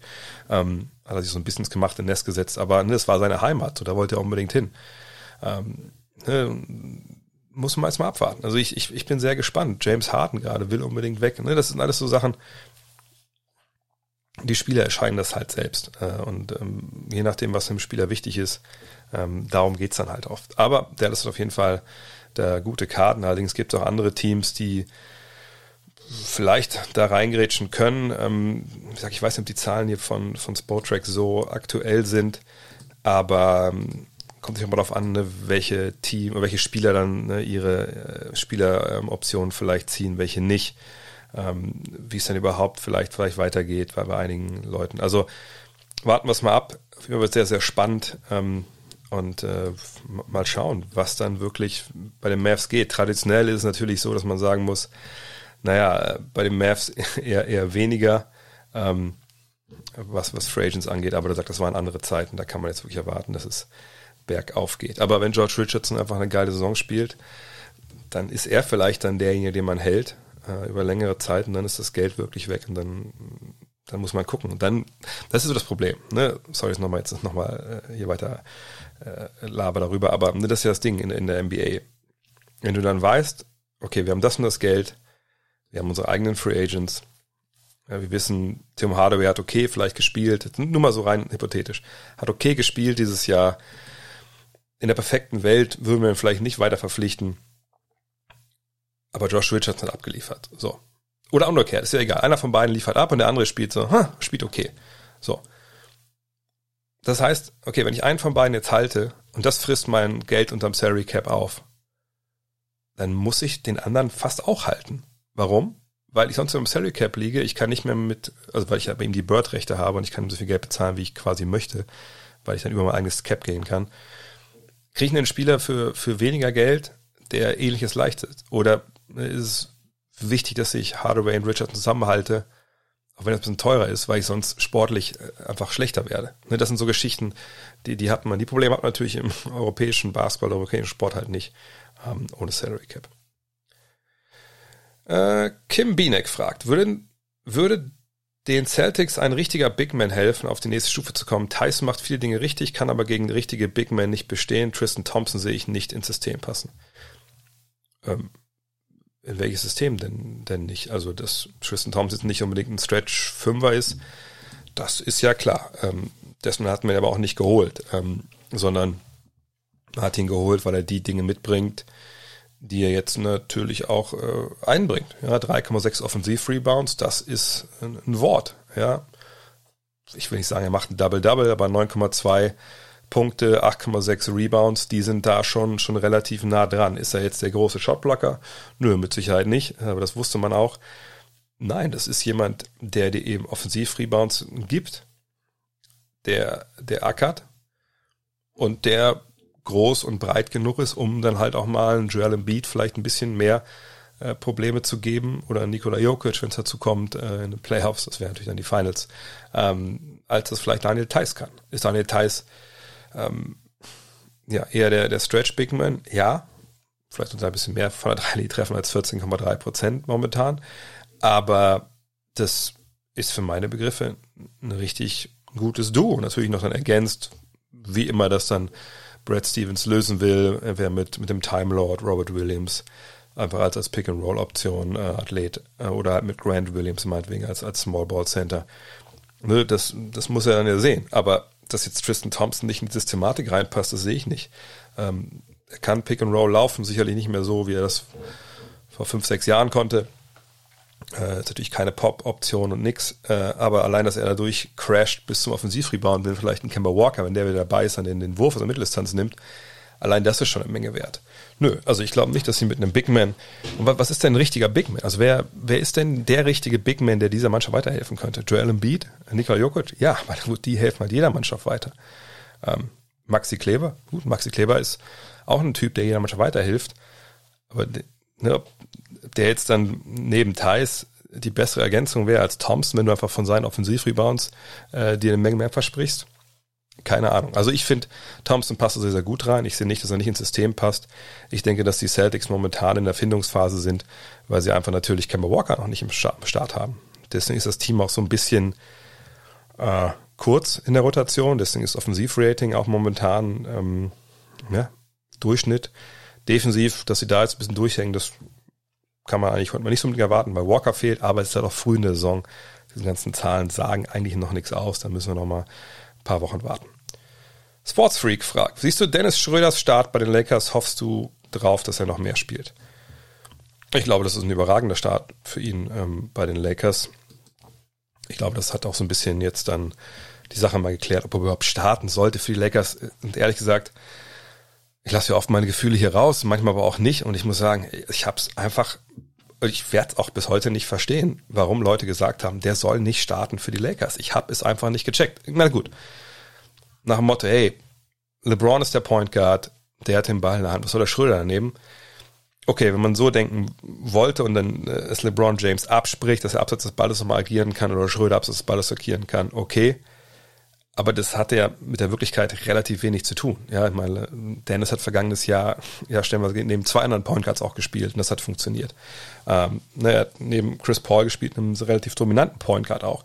Auch in, in Klatsch-Situationen extrem äh, erfolgreich. Von daher, das war schon vollkommen zu erwarten, auch weil seine Catch-and-Shoot-Dreier vergangenes Jahr sehr, sehr gut waren. Waren sie so gut wie jetzt, also diese 43,5 Prozent, Natürlich nicht, aber auch da muss man sagen, es ist früh in der Saison, da muss man abwarten. Ich erwarte da, dass sich das dann schon wieder einpendelt auf ein Niveau, das wir von ihm an der Dreilinie gewohnt sind. Aber, dass er den Lakers eine Option gibt aus dem Drive, aus dem Pick and Roll, mit seinem Antrieb, seiner Schnelligkeit, die sie vorher nicht hatten, ja, duh, das war ja klar.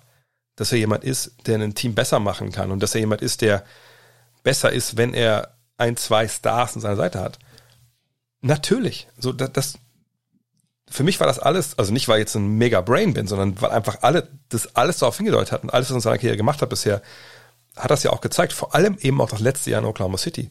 Das war klar. Und er spielt eine überragende Saison. Er spielt 30 Minuten. Also wie viel mehr soll er denn noch spielen? Ja, ähm, klar, LeBron spielt 32, Davis spielt 33, aber hey, also das ist schon das, was, was, glaube ich, am Ende auch bei ihm stehen wird. Man kann natürlich abwarten, was passiert, wenn LeBron wirklich mal eine längere Pause noch braucht, aber ähm, 30,2 Minuten momentan ist genau das, was er seit 2016 so spielt pro Jahr. Mal sind es 31, mal sind es 29. Ähm, das ist sein Ding. Ähm, das war ein Start, den, glaube ich, er sich nicht schön hätte malen so können. Äh, wenn man mal schaut, seit 2015, wenn man auf 36 Minuten hochrechnet, äh, was er so scored, das ist genau da auch in dem Ballpark. Ähm, seine Dreierquote ist überragend, das ist die beste, ähm, die er bisher hatte.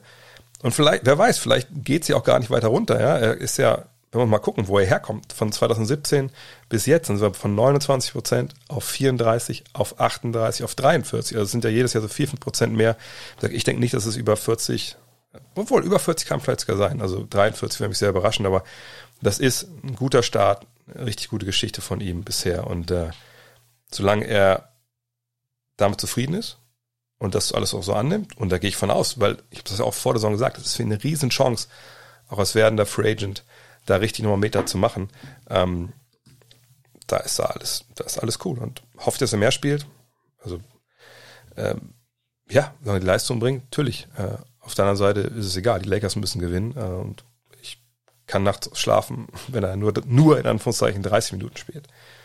Shasti fragt, warum kommt Malik Monk bei den Hornets nicht zum Zug. Er scheint ja vollständig genesen zu sein und bekommt dennoch keine Spielzeit.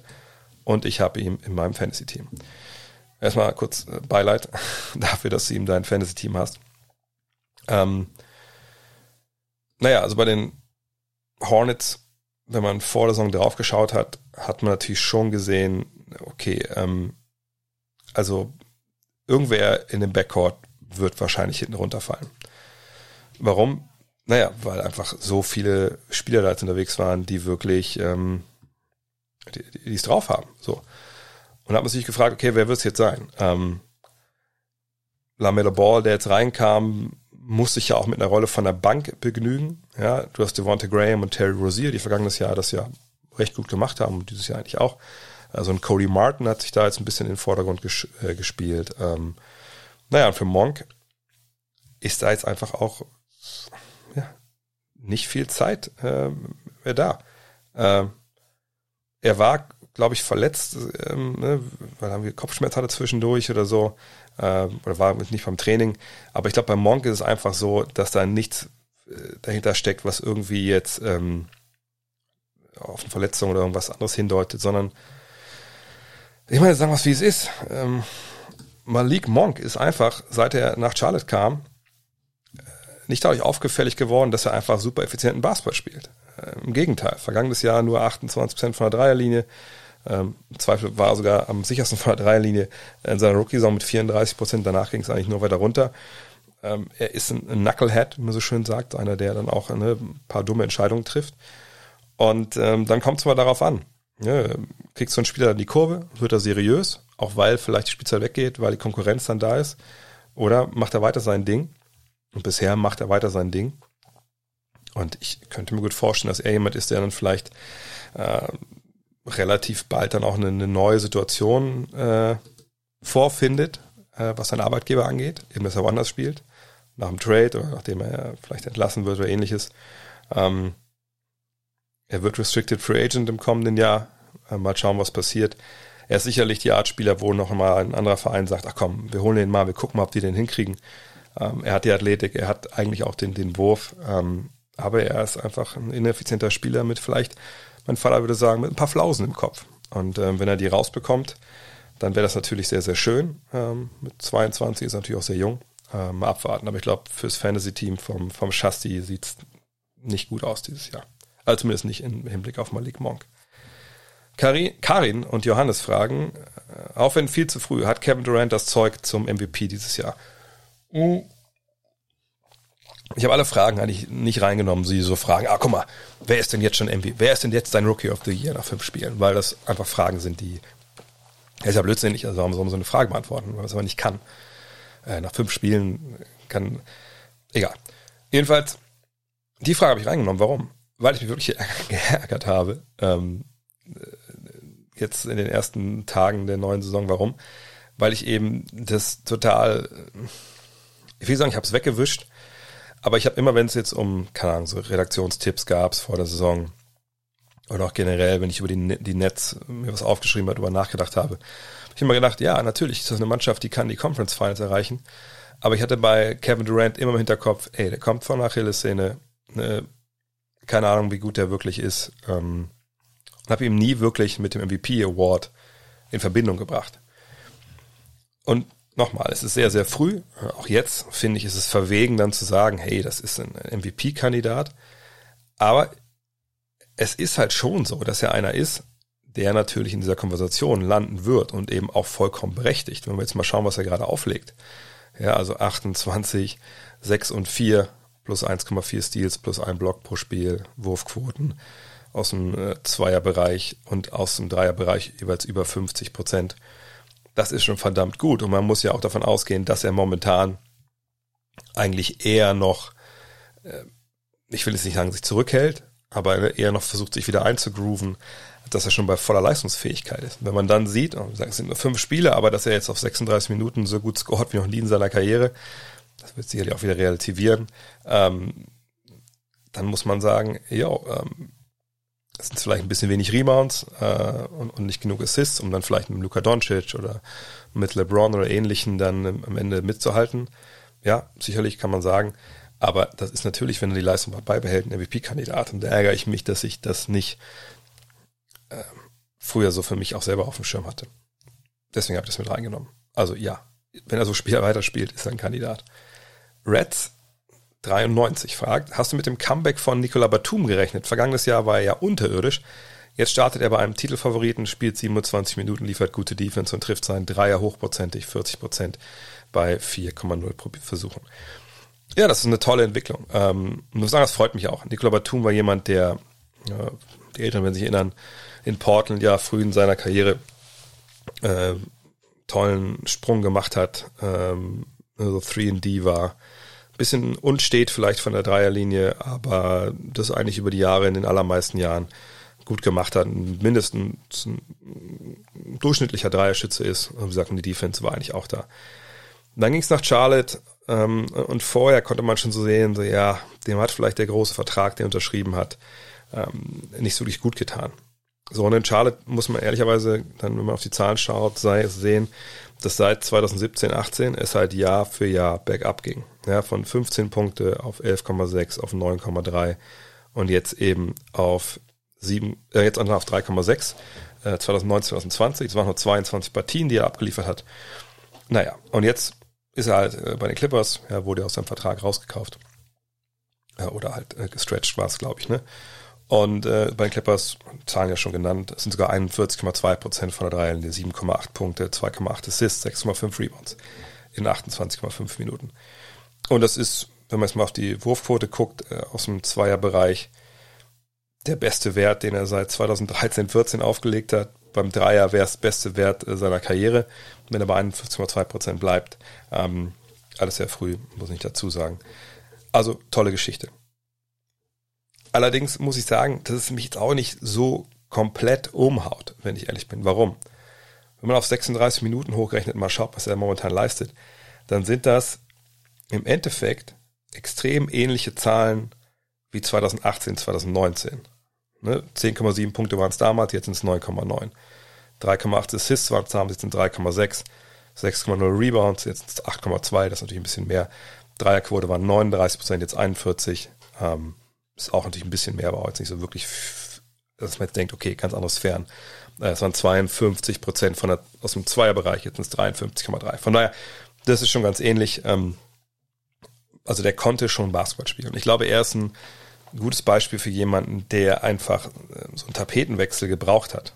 Ähm, ist auch schon 32, von daher mal abwarten, ob er diese Leistung jetzt dann bis zum Ende bringt. Der war ja auch jemand, der über die Jahre ab und zu mal angeschlagen, verletzt war.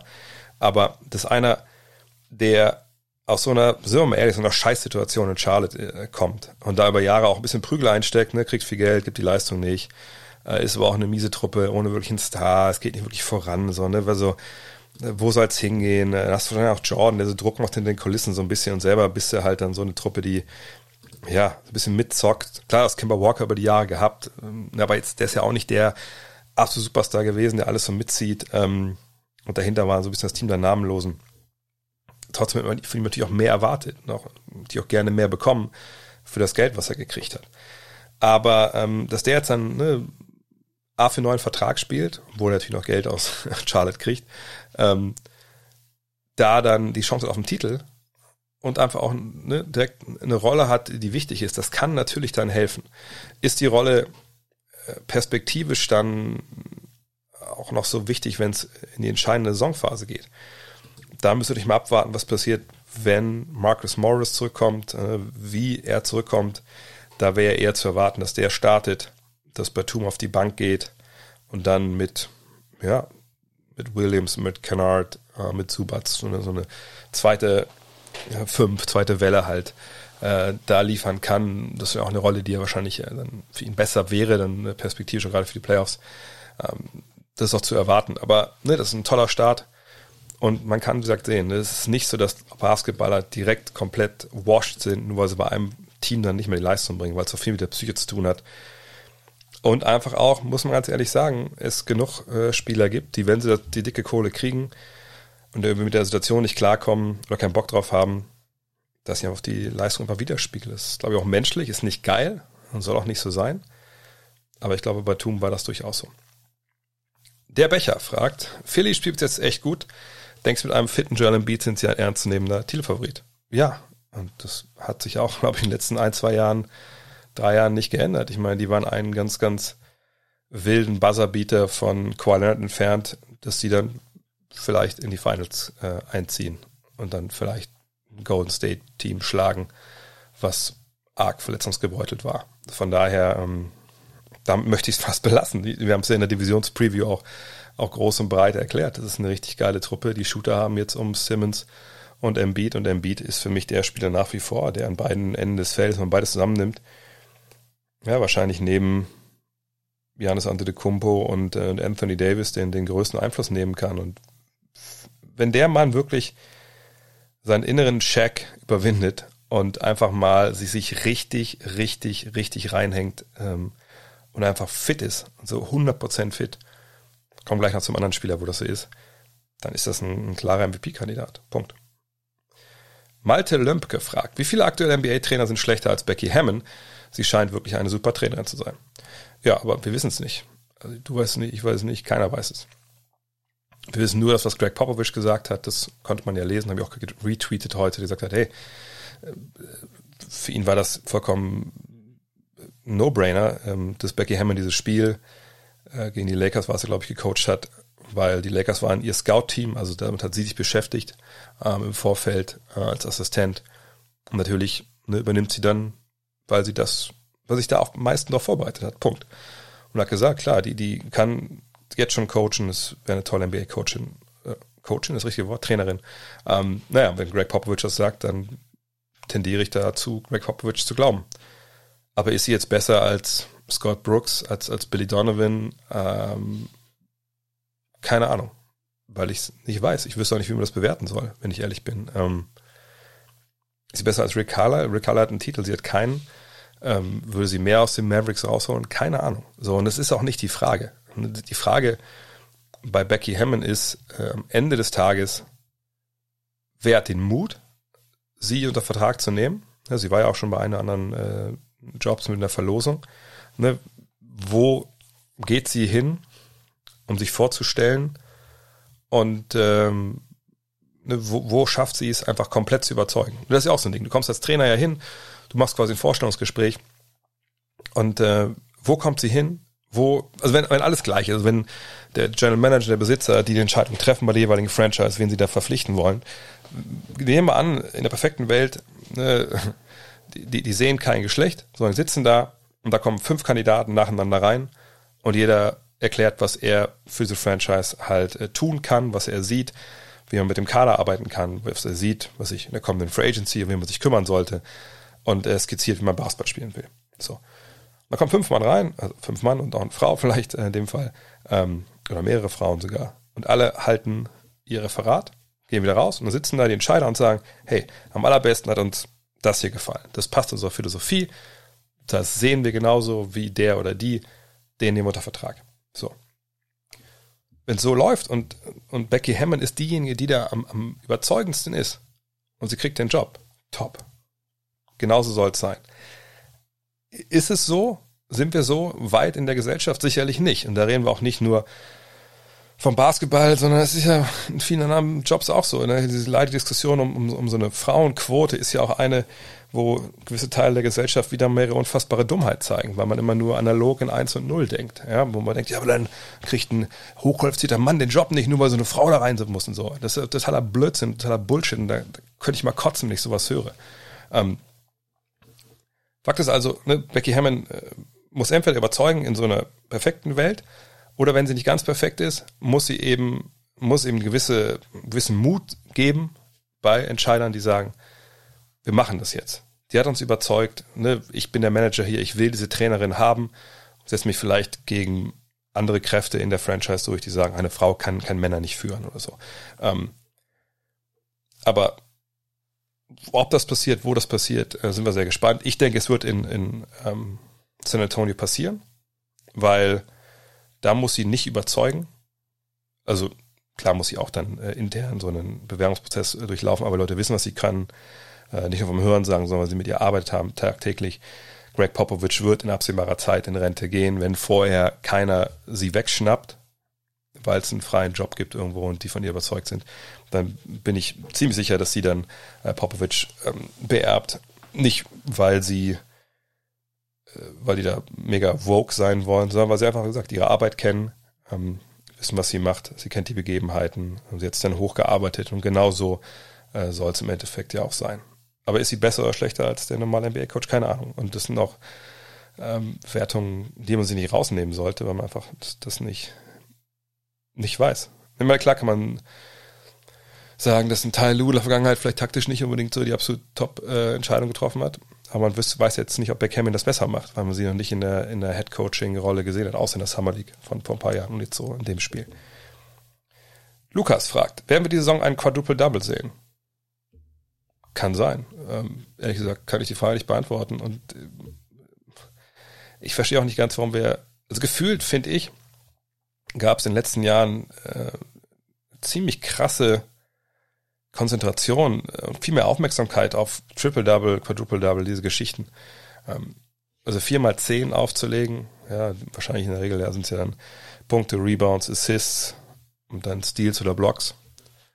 Natürlich unglaublich schwer. Ähm, ich würde darauf setzen, man sieht es eher nicht. Allerdings muss man natürlich ganz klar sagen, dass ähm, wir jetzt in einer Zeit leben, wo es mehr Ballbesitzer gibt, es gibt mehr hin und her. Von daher kann man erwarten, vielleicht ähm, gibt es das dann doch eher die Chance. Gleichzeitig würde ich sagen, wahrscheinlich sehen wir es eher mit Steals als mit äh, Blocks. Warum? Weil ich denke, mit der Anzahl die Dreier, die geworfen werden, sind die Chancen einfach, dass man jemanden blocken kann, ähm, relativ gering geworden.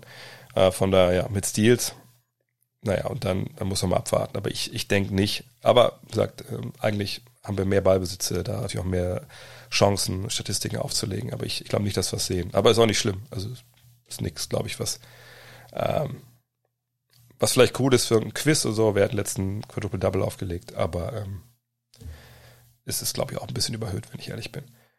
Dugu Khan fragt, was erhofft sich Scott Brooks genau bei einem Drei-Point-Guard-Lineup Westbrook, Smith und Neto zusammen mit Lopez auf der 5, Stichwort Spacing? Sehr spezielle Frage, ähm, das haben wir nachgeschlagen, es waren zwei Partien, wo er so aufgelaufen ist jeweils 3,3 Minuten. Ich kann mir nur erklären, dass ähm, er dann drei Ballhändler auf dem Feld will, dass er attackieren will. Ähm, aber ob das eine richtig geile Idee ist, wahrscheinlich eher nicht. Vor allem, weil natürlich dann von der Dreierlinie relativ wenig kommt. Westbrook habe ich schon gesagt, mit 27 Prozent ist da eh niemand, ja, ja 7 Prozent, äh, der 3,8 Mal abdrücken sollte. Das finde ich, finde ich äh, nach wie vor ein bisschen viel. Neto allerdings äh, trifft 45,5 Prozent, von daher okay, ähm, das ist dann schon machbar. Smith allerdings ist auch jemand, der nur 33 Prozent schießt bei kleinem Volumen. Es spricht dafür, wenn man mehrere Ballhändler auf dem Feld hat, um was zu attackieren, ne, Closeouts und dann rauszukicken. Allerdings würde ich es mir eher wünschen, wenn man da schon mit zwei Point Guards geht, der dritte Guard vielleicht dann Bradley Beal wäre, aber zwei Spieler, drei Minuten, ich weiß auch nicht genau, welche Spieler es jetzt waren äh, und ob es irgendwelche Zwänge gab, faulmäßig oder so, aber natürlich ist das nicht eine richtig, richtig gute Aufstellung. Mr. Green fragt, wie findest du die Vertragverlängerung von Jonathan Isaac und Markel Fultz? Ticket zur Mittelmäßigkeit oder gute Deals für die Magic? Es ist so ein bisschen, also ich bin zwiegespalten. Zum einen, ich habe es ja letztens auch über Luke Kennard gesagt, ähm, ich verstehe manchmal nicht ganz die, die Notwendigkeit für, für, für Teams, Spieler zu verlängern für viel Geld, die äh, in dem Fall verletzt sind. Ja, wenn man zum Isaac, zum Isaac geht. Oder die noch nichts für dich geleistet haben, wo man eigentlich locker warten kann, wenn die dann mal äh, in den nächsten Sommer gehen. So, und äh, man kann natürlich immer argumentieren, ja, aber dann kriegen wir die relativ billig ähm, jetzt so, ne? Und dann kann man mal schauen, nicht, dass die jetzt, wir haben, vielleicht, wir haben, wenn es jetzt um Fultz geht, Vertrauen, dass der explodiert. Und wenn wir jetzt dann, ne, ihn jetzt nicht bezahlen, dann wird er viel teurer. So, ne, dann sage ich, okay, und dann habe ich Planungssicherheit die nächsten drei Jahre oder vier Jahre, okay. Aber Isaac muss ich sagen, puh. Ich meine, 17,4 Millionen, wenn er das bringt, was er zuletzt angedeutet hat, dann muss man sagen, dann ist das ein Schnäppchen. Ja, wenn das ein Spieler ist, der auf Defensive Player of the Year ähm, ähm, Niveau agiert, ja, einer, der auch hingeht und den Dreier jetzt trifft, ja, war bei 34 Prozent vergangenes Jahr. Ähm, okay, top. Ne? Stretch, Big Man, der, der 3D, der bringt, der ist dann vielleicht für das Geld wirklich auch, das ist das Geld gut angelegt. Ist auch erst 23, passt soweit. Aber er hat ja nun mal eine, schwere Verletzung, was ein Kreuzbandriss, glaube ich. Warum ihn dann jetzt verlängern? Also äh, ist es dann nicht eher besser zu warten? Klar, da kommen auch Sachen mit rein, mit dem Agenten, mit dem man da jetzt redet. Äh, ne, vielleicht letzter unter Druck und der sagt, ey, also wenn ihr jetzt hier meinen Spieler jetzt nicht finanziell absichert, der hat für euch hier die, die Knochen gehalten, ähm, ne, dann schauen wir mal, ob wir nächstes Mal überhaupt bei anderen Klienten miteinander arbeiten oder ob ich euch gar nicht eure, eure Telefonanrufe entgegennehme. Keine Ahnung. Ähm, ich glaube nicht, dass es jetzt ein großartiger Schritt in die Mittelmäßigkeit ist. Ähm, sicherlich, wenn man beide zusammennimmt, dann ist man aber 33, 34 Millionen Dollar. Das sind beides auch Deals, wenn es jetzt bei Spotrack richtig steht, die nicht ähm, großartig steigen. Von daher, ich kann das schon, ich kann mir das schon schön reden, aber wie gesagt, bei Isaac denke ich, das ist schon, das ist echt schwierig. Also ne, nach so einer Verletzung, und er war jetzt auch schon öfter verletzt, wenn ich mich nicht ganz täusche, ihm das Geld dazu geben, weiß ich nicht. Weiß ich wirklich nicht. Ähm, warten wir es mal ab. Äh, auf jeden Fall ist es eine Investition in zwei junge Spieler, die mit der junge Kern sein sollen. Einfach momentan kann man da noch nichts, nichts drüber sagen. Wenn beide explodieren, es sich ein äh, Fulls 20 und 8 hier gibt, ja, dann hast du einen guten Deal gemacht. Allerdings stecken wir einfach jetzt noch nicht drin. Lass uns dann in zwei Jahren nochmal drüber sprechen.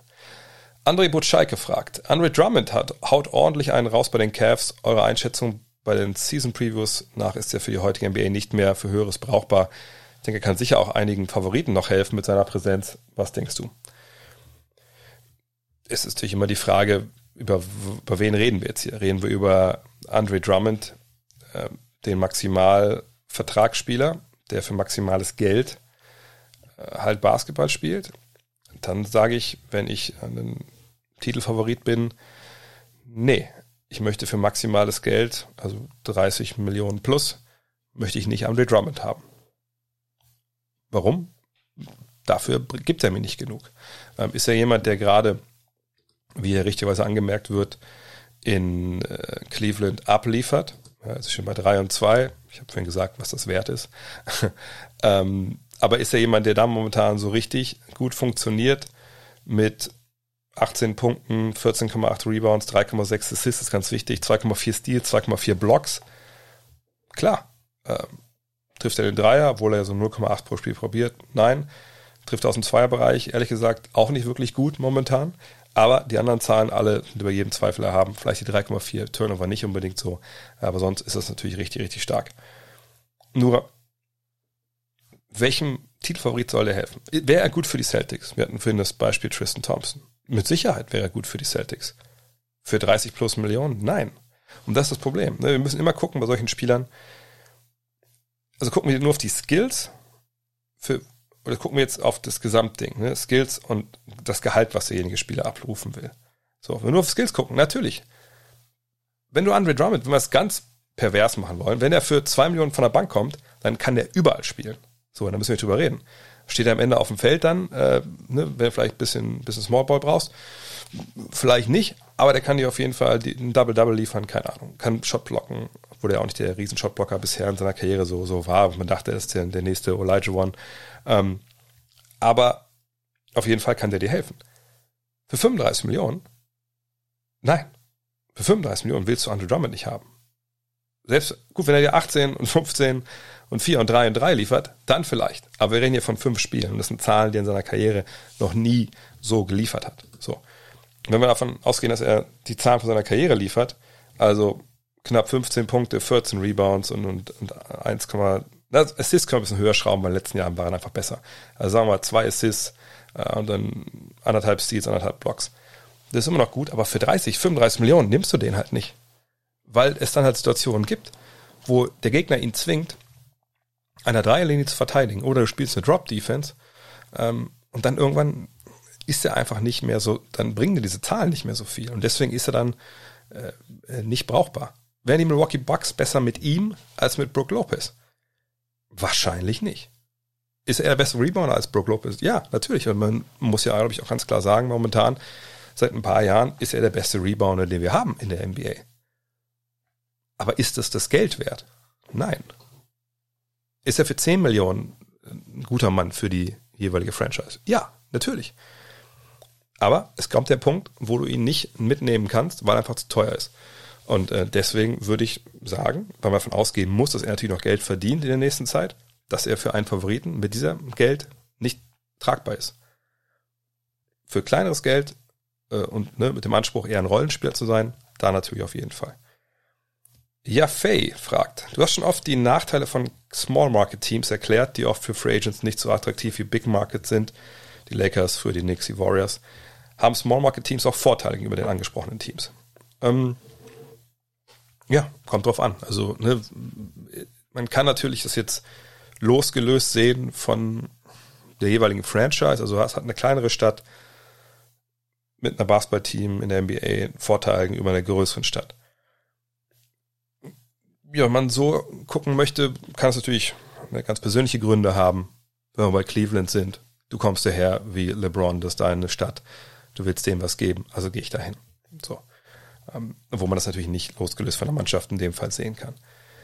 Bist du vielleicht ein Spieler, der in der großen Stadt mit einem großen Druck nicht so gut klarkommt? Im Baseball gibt es da zum Beispiel einige Beispiele, äh, wo Spieler bei den Yankees oder bei den, äh, bei den Red Sox nicht so funktioniert haben, weil ein anderer Druck von außen drauf ist und die dann vielleicht in St. Louis funktionieren oder in Minnesota oder sonst wo. Ähm, Im Basketball finde ich, kann man das nicht wirklich losgelöst von der jeweiligen Mannschaft sehen. Ich finde schon mal erklärt. Ja, also Cleveland, LeBron geht da nicht hin, nur weil es die Heimat ist. Wenn er äh, jetzt nur so ein paar, äh, ein paar Dogs gespielt hätten, dann, dann, dann, dann wäre er da nicht hingegangen. Der ist schon dahin, aber gesehen, okay, da ist Kyrie Irving, und mit dem ersten Pick, den sie hatten, der Andrew Wiggins wurde, da kann man natürlich dann noch weiter immer wie Kevin Love zum Beispiel holen. Ähm, von daher, es gibt eigentlich, was Small Market Teams angeht, nur den Vorteil, dass man eben schon eine funktionierende basketballerische Infrastruktur hat und dann eben einen Star dazu holt.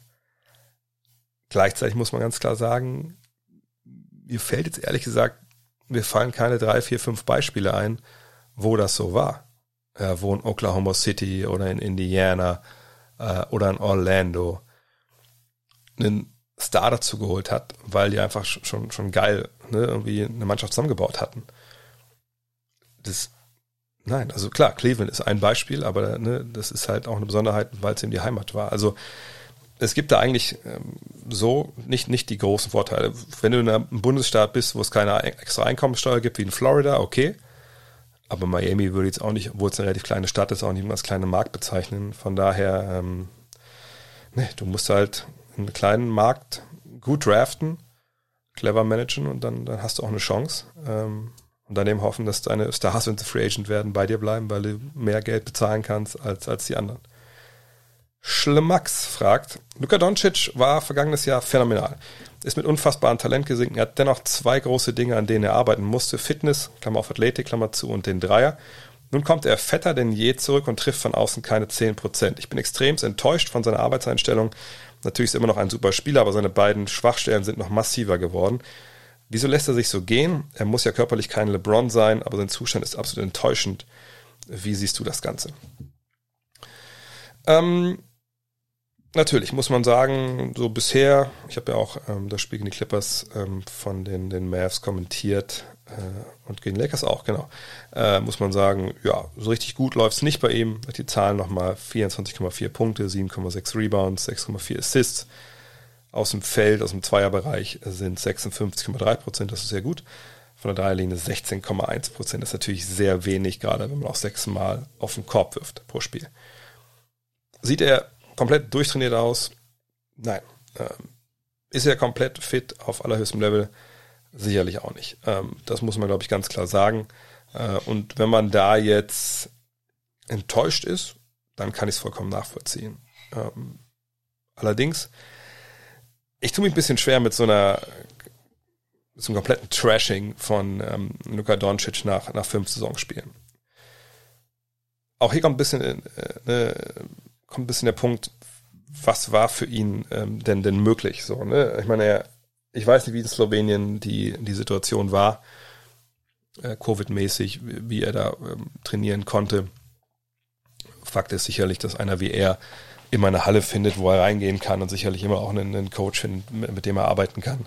Allerdings weiß ich eben nicht, ob es für ihn möglich war, ähm, in so einer Athletik-Schmiede wie bei P3 zu arbeiten äh, oder anderswo, weiß ich ehrlich gesagt nicht. Ähm, allerdings muss man aber ihm auch ganz klar anmerken, äh, wie bei vielen anderen auch, die in der Bubble ein bisschen länger dabei waren, sprich in den Playoffs gespielt haben. Es war eine sehr, sehr kurze Saison. Und vergangenes Jahr hatte natürlich eine Menge ähm, Last tragen müssen und dass selbst ein junger Spieler vielleicht dann mal ein bisschen mehr Zeit braucht zu regenerieren, ist eigentlich auch klar. Trotz allem, denke ich, gibt es schon Grund enttäuscht zu sein, dass er eben bisher zumindest spielerisch da nicht den nächsten Schritt gerade Punkt, Punkte Dreier genommen hat. Ähm, man muss, glaube ich, auch sagen, dass körperlich das sicherlich besser hätte sein können.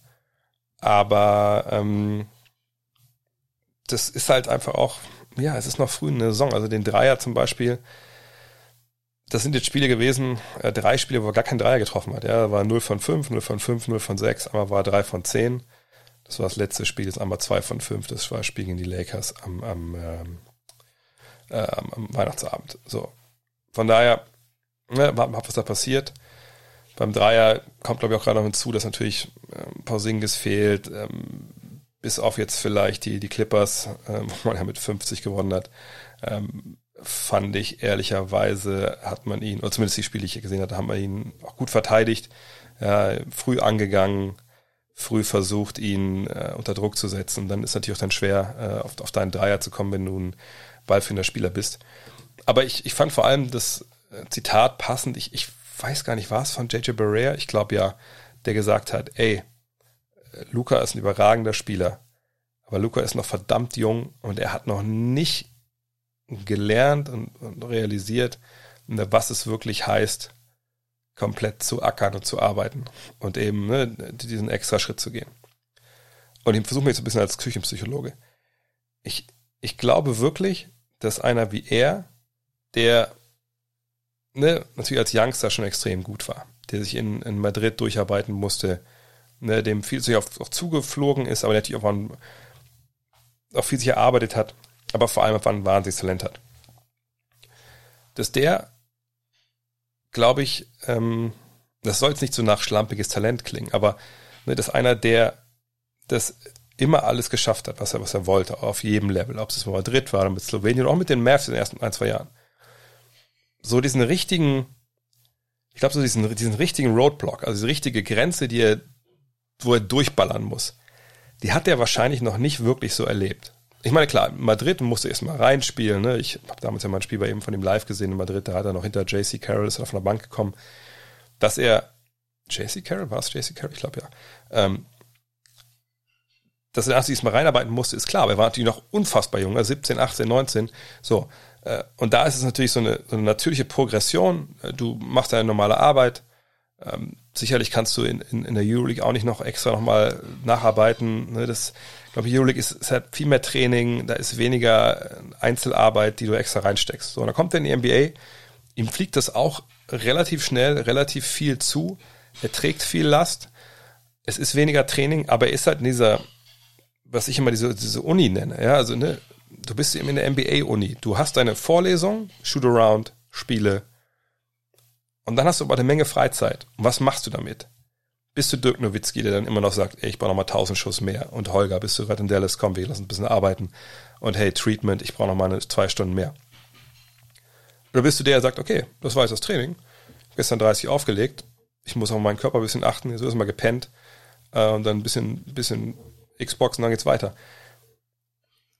Ich glaube, er ist eher Letzteres. Ist das schlecht? Nein. Ist das Dirk Nowitzki? Natürlich auch nein. Sollte er vielleicht eher Richtung Dirk Nowitzki gehen? Ja. Aber, und da kommen wir zu dem Punkt, der Junge ist einfach, der Junge ist einfach verdammt jung. Ich, ich weiß nicht, was ich sagen, der ist 21, wird 22 Ende Februar. So.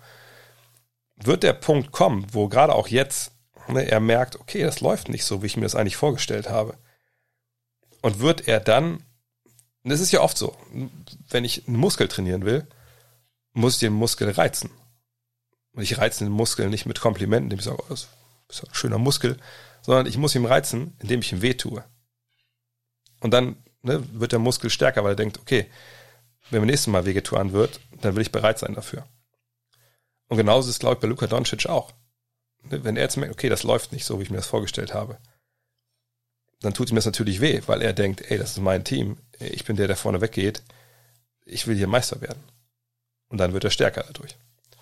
Und natürlich wäre es jetzt das ähm, Romantische zu denken, dass er dann einfach einen Abend mal nach einem Spiel, wo er 0 von 8 von der Dreierlinie war, Dirk Nowitzki anruft und sagt, Dirk, hast du nicht mal Zeit, mit mir zu arbeiten die nächsten sechs Monate? Und dann auf einmal ist er dann wie, wie Rocky und Mickey, dann äh, auf einmal ist er dann der Mann, der, der voll durchzieht. Klar, wird das so kommen?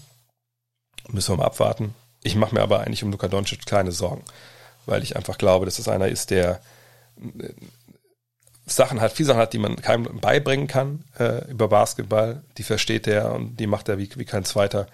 Und äh, die, diesen Schritt zu machen, dass man mehr von sich verlangt und zu verstehen, wie man arbeitet, noch mehr arbeitet, als man eigentlich denkt, dass nötig ist. Diesen Schritt haben schon ganz andere auch geschafft und gemacht und deshalb denke ich, dass er den auch hinbekommen wird und dann, dann sehen wir einen ganz anderen Luka Doncic. Kann man jetzt gerade enttäuscht sein? Ja. Aber einen Stab über ihn zu brechen, das fände ich vollkommen falsch. Können die Warriors, obwohl sie durch Ubre und Wiggins nicht die besten Verstärkungen bekommen, haben, in die Playoffs kommen und könnte eine Rückkehr von Clay Thompson nächstes Jahr für größere Trades sorgen, speziell auf Wiggins und Ubre bezogen. Die Frage ist von MDG 1608. Ähm, habe ich noch rein, um die Frage, um ein paar Sachen nochmal zu erklären. Äh, und zwar, zum einen, ja, also bei den Warriors läuft es momentan nicht richtig gut. Auf der anderen Seite kann man sagen, hey, die sind auf dem Playoff-Platz. Vielleicht ein bisschen voreilig, äh, nach so wenig Spielen. Aber das ist momentan natürlich so eine Sache bei denen, dass man ganz klar sagen muss, okay, ähm, so haben wir uns das nicht vorgestellt. Ne? Natürlich dachten die Verantwortlichen, hey, Clay Thompson ist dabei und dann wird das schon klappen. Äh, jetzt ist Draymond Green eher auch zurück. Aber äh, nein, man muss ganz klar sagen, momentan äh, Wiggins und Ubre mega enttäuschend. Ähm, auch wenn bei Wiggins natürlich jetzt schon wieder sich ein bisschen gewendet hat, ja, trifft von der Dreierlinie 42 Prozent, legt 17 Punkte auf, 6 Rebounds, das passt schon.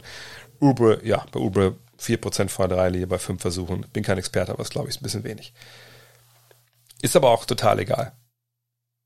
Denn ich, ich finde bei Golden State, dieses ewige immer denken, okay, die sind jetzt nur noch einen Move davon entfernt, dann geht's da wieder richtig ab. Lasst es sein. So, ne? Kommt weg von dieser Droge. Die Warriors werden nie wieder die halbwegs dynastischen Warriors sein von Thompson, von Curry und von, von Durant und von Green. Das ist einfach vorbei. Das Schiff ist gesegelt und ist jetzt schon, wie sagt meine Frau immer, das ist schon rund um Cap Horn. Ich glaube, das ist diese Zeile aus Gilmore Girls, die sie immer zitiert. Der Supporting Cast ist nicht mehr da, das habe ich schon oft genug gesagt. Und die Stars sind auch nicht mehr da. Jetzt ist gerade mal Draymond Green zurückgekommen, um Curry zu unterstützen. Curry muss so hart arbeiten in seiner wie noch nie in seiner Karriere, um, um seinen Dreier zu bekommen. Ja, James Wiseman macht gerade tolle Fortschritte. Man sieht aber auch jetzt auch wieder, ne, nach jedem guten Spiel kommt ein Spiel, wo man denkt, oh, okay, da, da ist noch, noch wenig drin. Der Mann ist 19 man muss auch wirklich äh, Bedenken haben, ob, ob sein ob seine Trajektorie in seiner Karriere überhaupt mit der von Curry und Thompson äh, auch nur halbwegs ne, so passig ist, dass die zusammen dann irgendwie ne, funktionieren können. Ja, kann gut sein, ne, wenn der noch drei Jahre braucht, ist Curry 35. So was erwarten wir ja noch von Steph Curry dann. Also das ist einfach jetzt eine Übergangsphase, die sehr schwer ist. Das wäre viel leichter gewesen mit Clay Thompson, Steph Curry, weil die für andere viel mehr Platz geschaffen hätten und gerade auch für Wiggins und, und, und Ubre viel mehr geöffnet hätten. Aber, und deswegen kommen wir jetzt nochmal auf den Punkt zurück.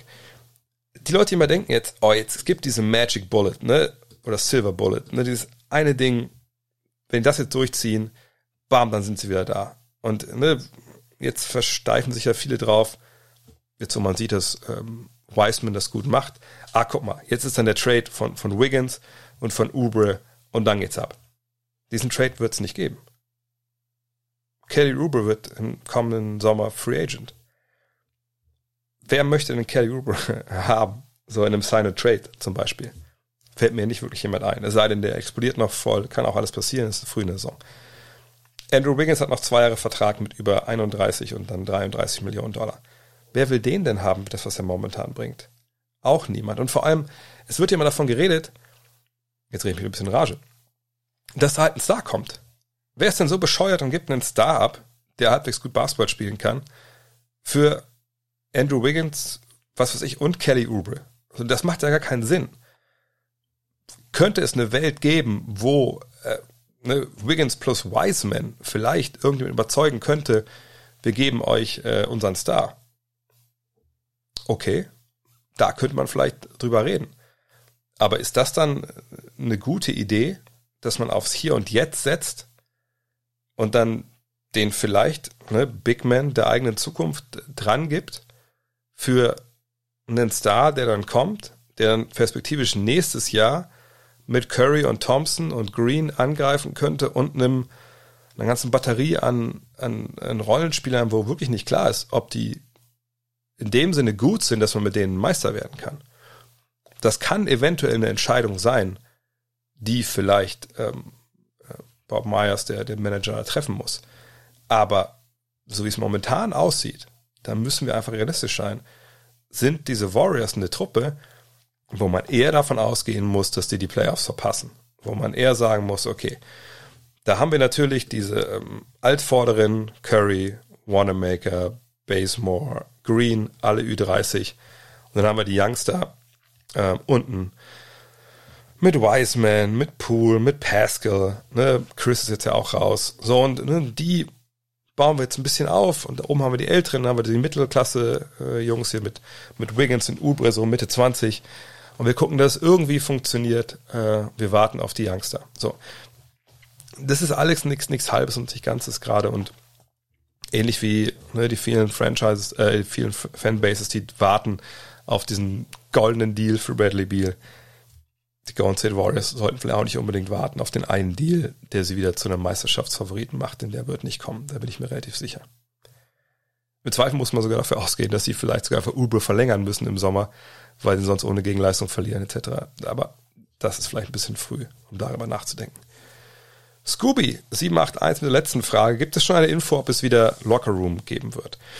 Für die es nicht wissen, Locker Room, natürlich die Fernsehsendung, die The Zone, äh, Pro7 Max, RAN, Spox äh, zusammen aufgesetzt haben. Gab es ja zwei Jahre lang. Ähm, und natürlich die Frage, ist jetzt erlaubt, muss erlaubt sein? Und die Frage stelle ich mir natürlich auch, was jetzt eigentlich? Gibt es Locker Room ähm, auch in der Saison 2021 wieder? Ähm, und die Antwort ist, ich weiß es nicht. Ähm, es ist natürlich eine ziemlich, äh, ich will nicht sagen, schwierige Situation oder schwieriges Ding gewesen, aber na klar, so, so mehrere Sender und, und, Medien damit reinspielen und alle müssen irgendwie zufrieden sein, umso schwieriger ist sowas auf die Beine zu stellen. Ja, wer übernimmt die Kosten etc. pp. Ähm, ich hoffe natürlich, dass es weitergeht. Ich fand, das war, war ein geiles Format.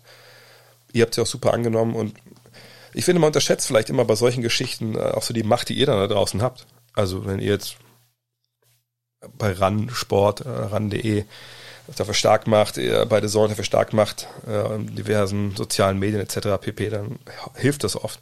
Ich glaube, die Einschaltquoten waren auch gut. Irgendwie habe ich auch das Gefühl, es wird weitergehen, aber ich weiß es ehrlich gesagt nicht. Ähm, ich denke, das war jetzt ja auch so spät mit der Rechtevergabe, dass sicherlich, ähm, wenn es überhaupt schon Gespräche gab, es nur allererste Gespräche gab. Vielleicht kommen die auch erst noch. Ich kann nur sagen, ich würde mich total freuen, wenn wir das wieder machen könnten, denn ich fand ähm, die Combo gut. Wir haben ein gutes Team zusammen gehabt. Ähm, würde mich freuen, wenn wir wieder was hinhaben. Und äh, ich weiß nicht, wie der Deal dieses Jahr aussieht. Das übersteigt immer meine Gehaltsklasse, aber ähm, eigentlich hat die NBA in den letzten Jahren immer als Part of the Deal für ihre Übertragungsrechte auch drin gehabt, dass es äh, so ein frei empfangbares NBA-Magazin geben muss. Und wenn es das geben muss, dann wäre natürlich Locker Room da genau das Richtige. So, von daher hoffen wir mal, dass es kommt. Ähm, aber soll ich nicht davon abhalten, gerne äh, euch auch zu äußern dazu in sozialen Medien zusammen mit Locker Room. Wir wollen es wieder zurückhaben. Und dann hoffen wir mal das Allerbeste.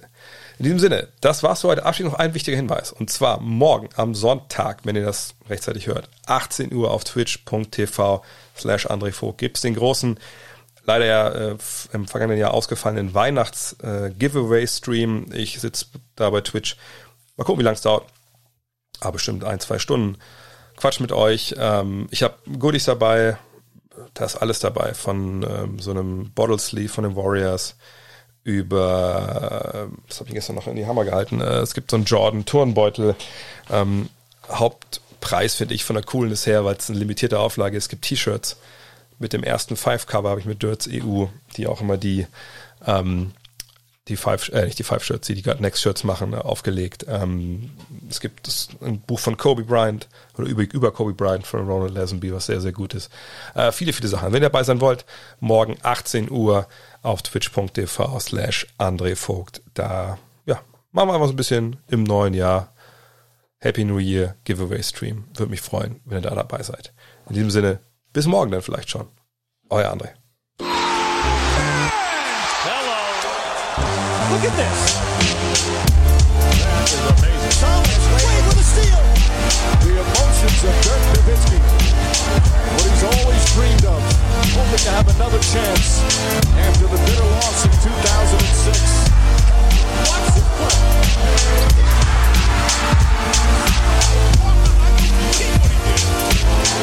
That is amazing.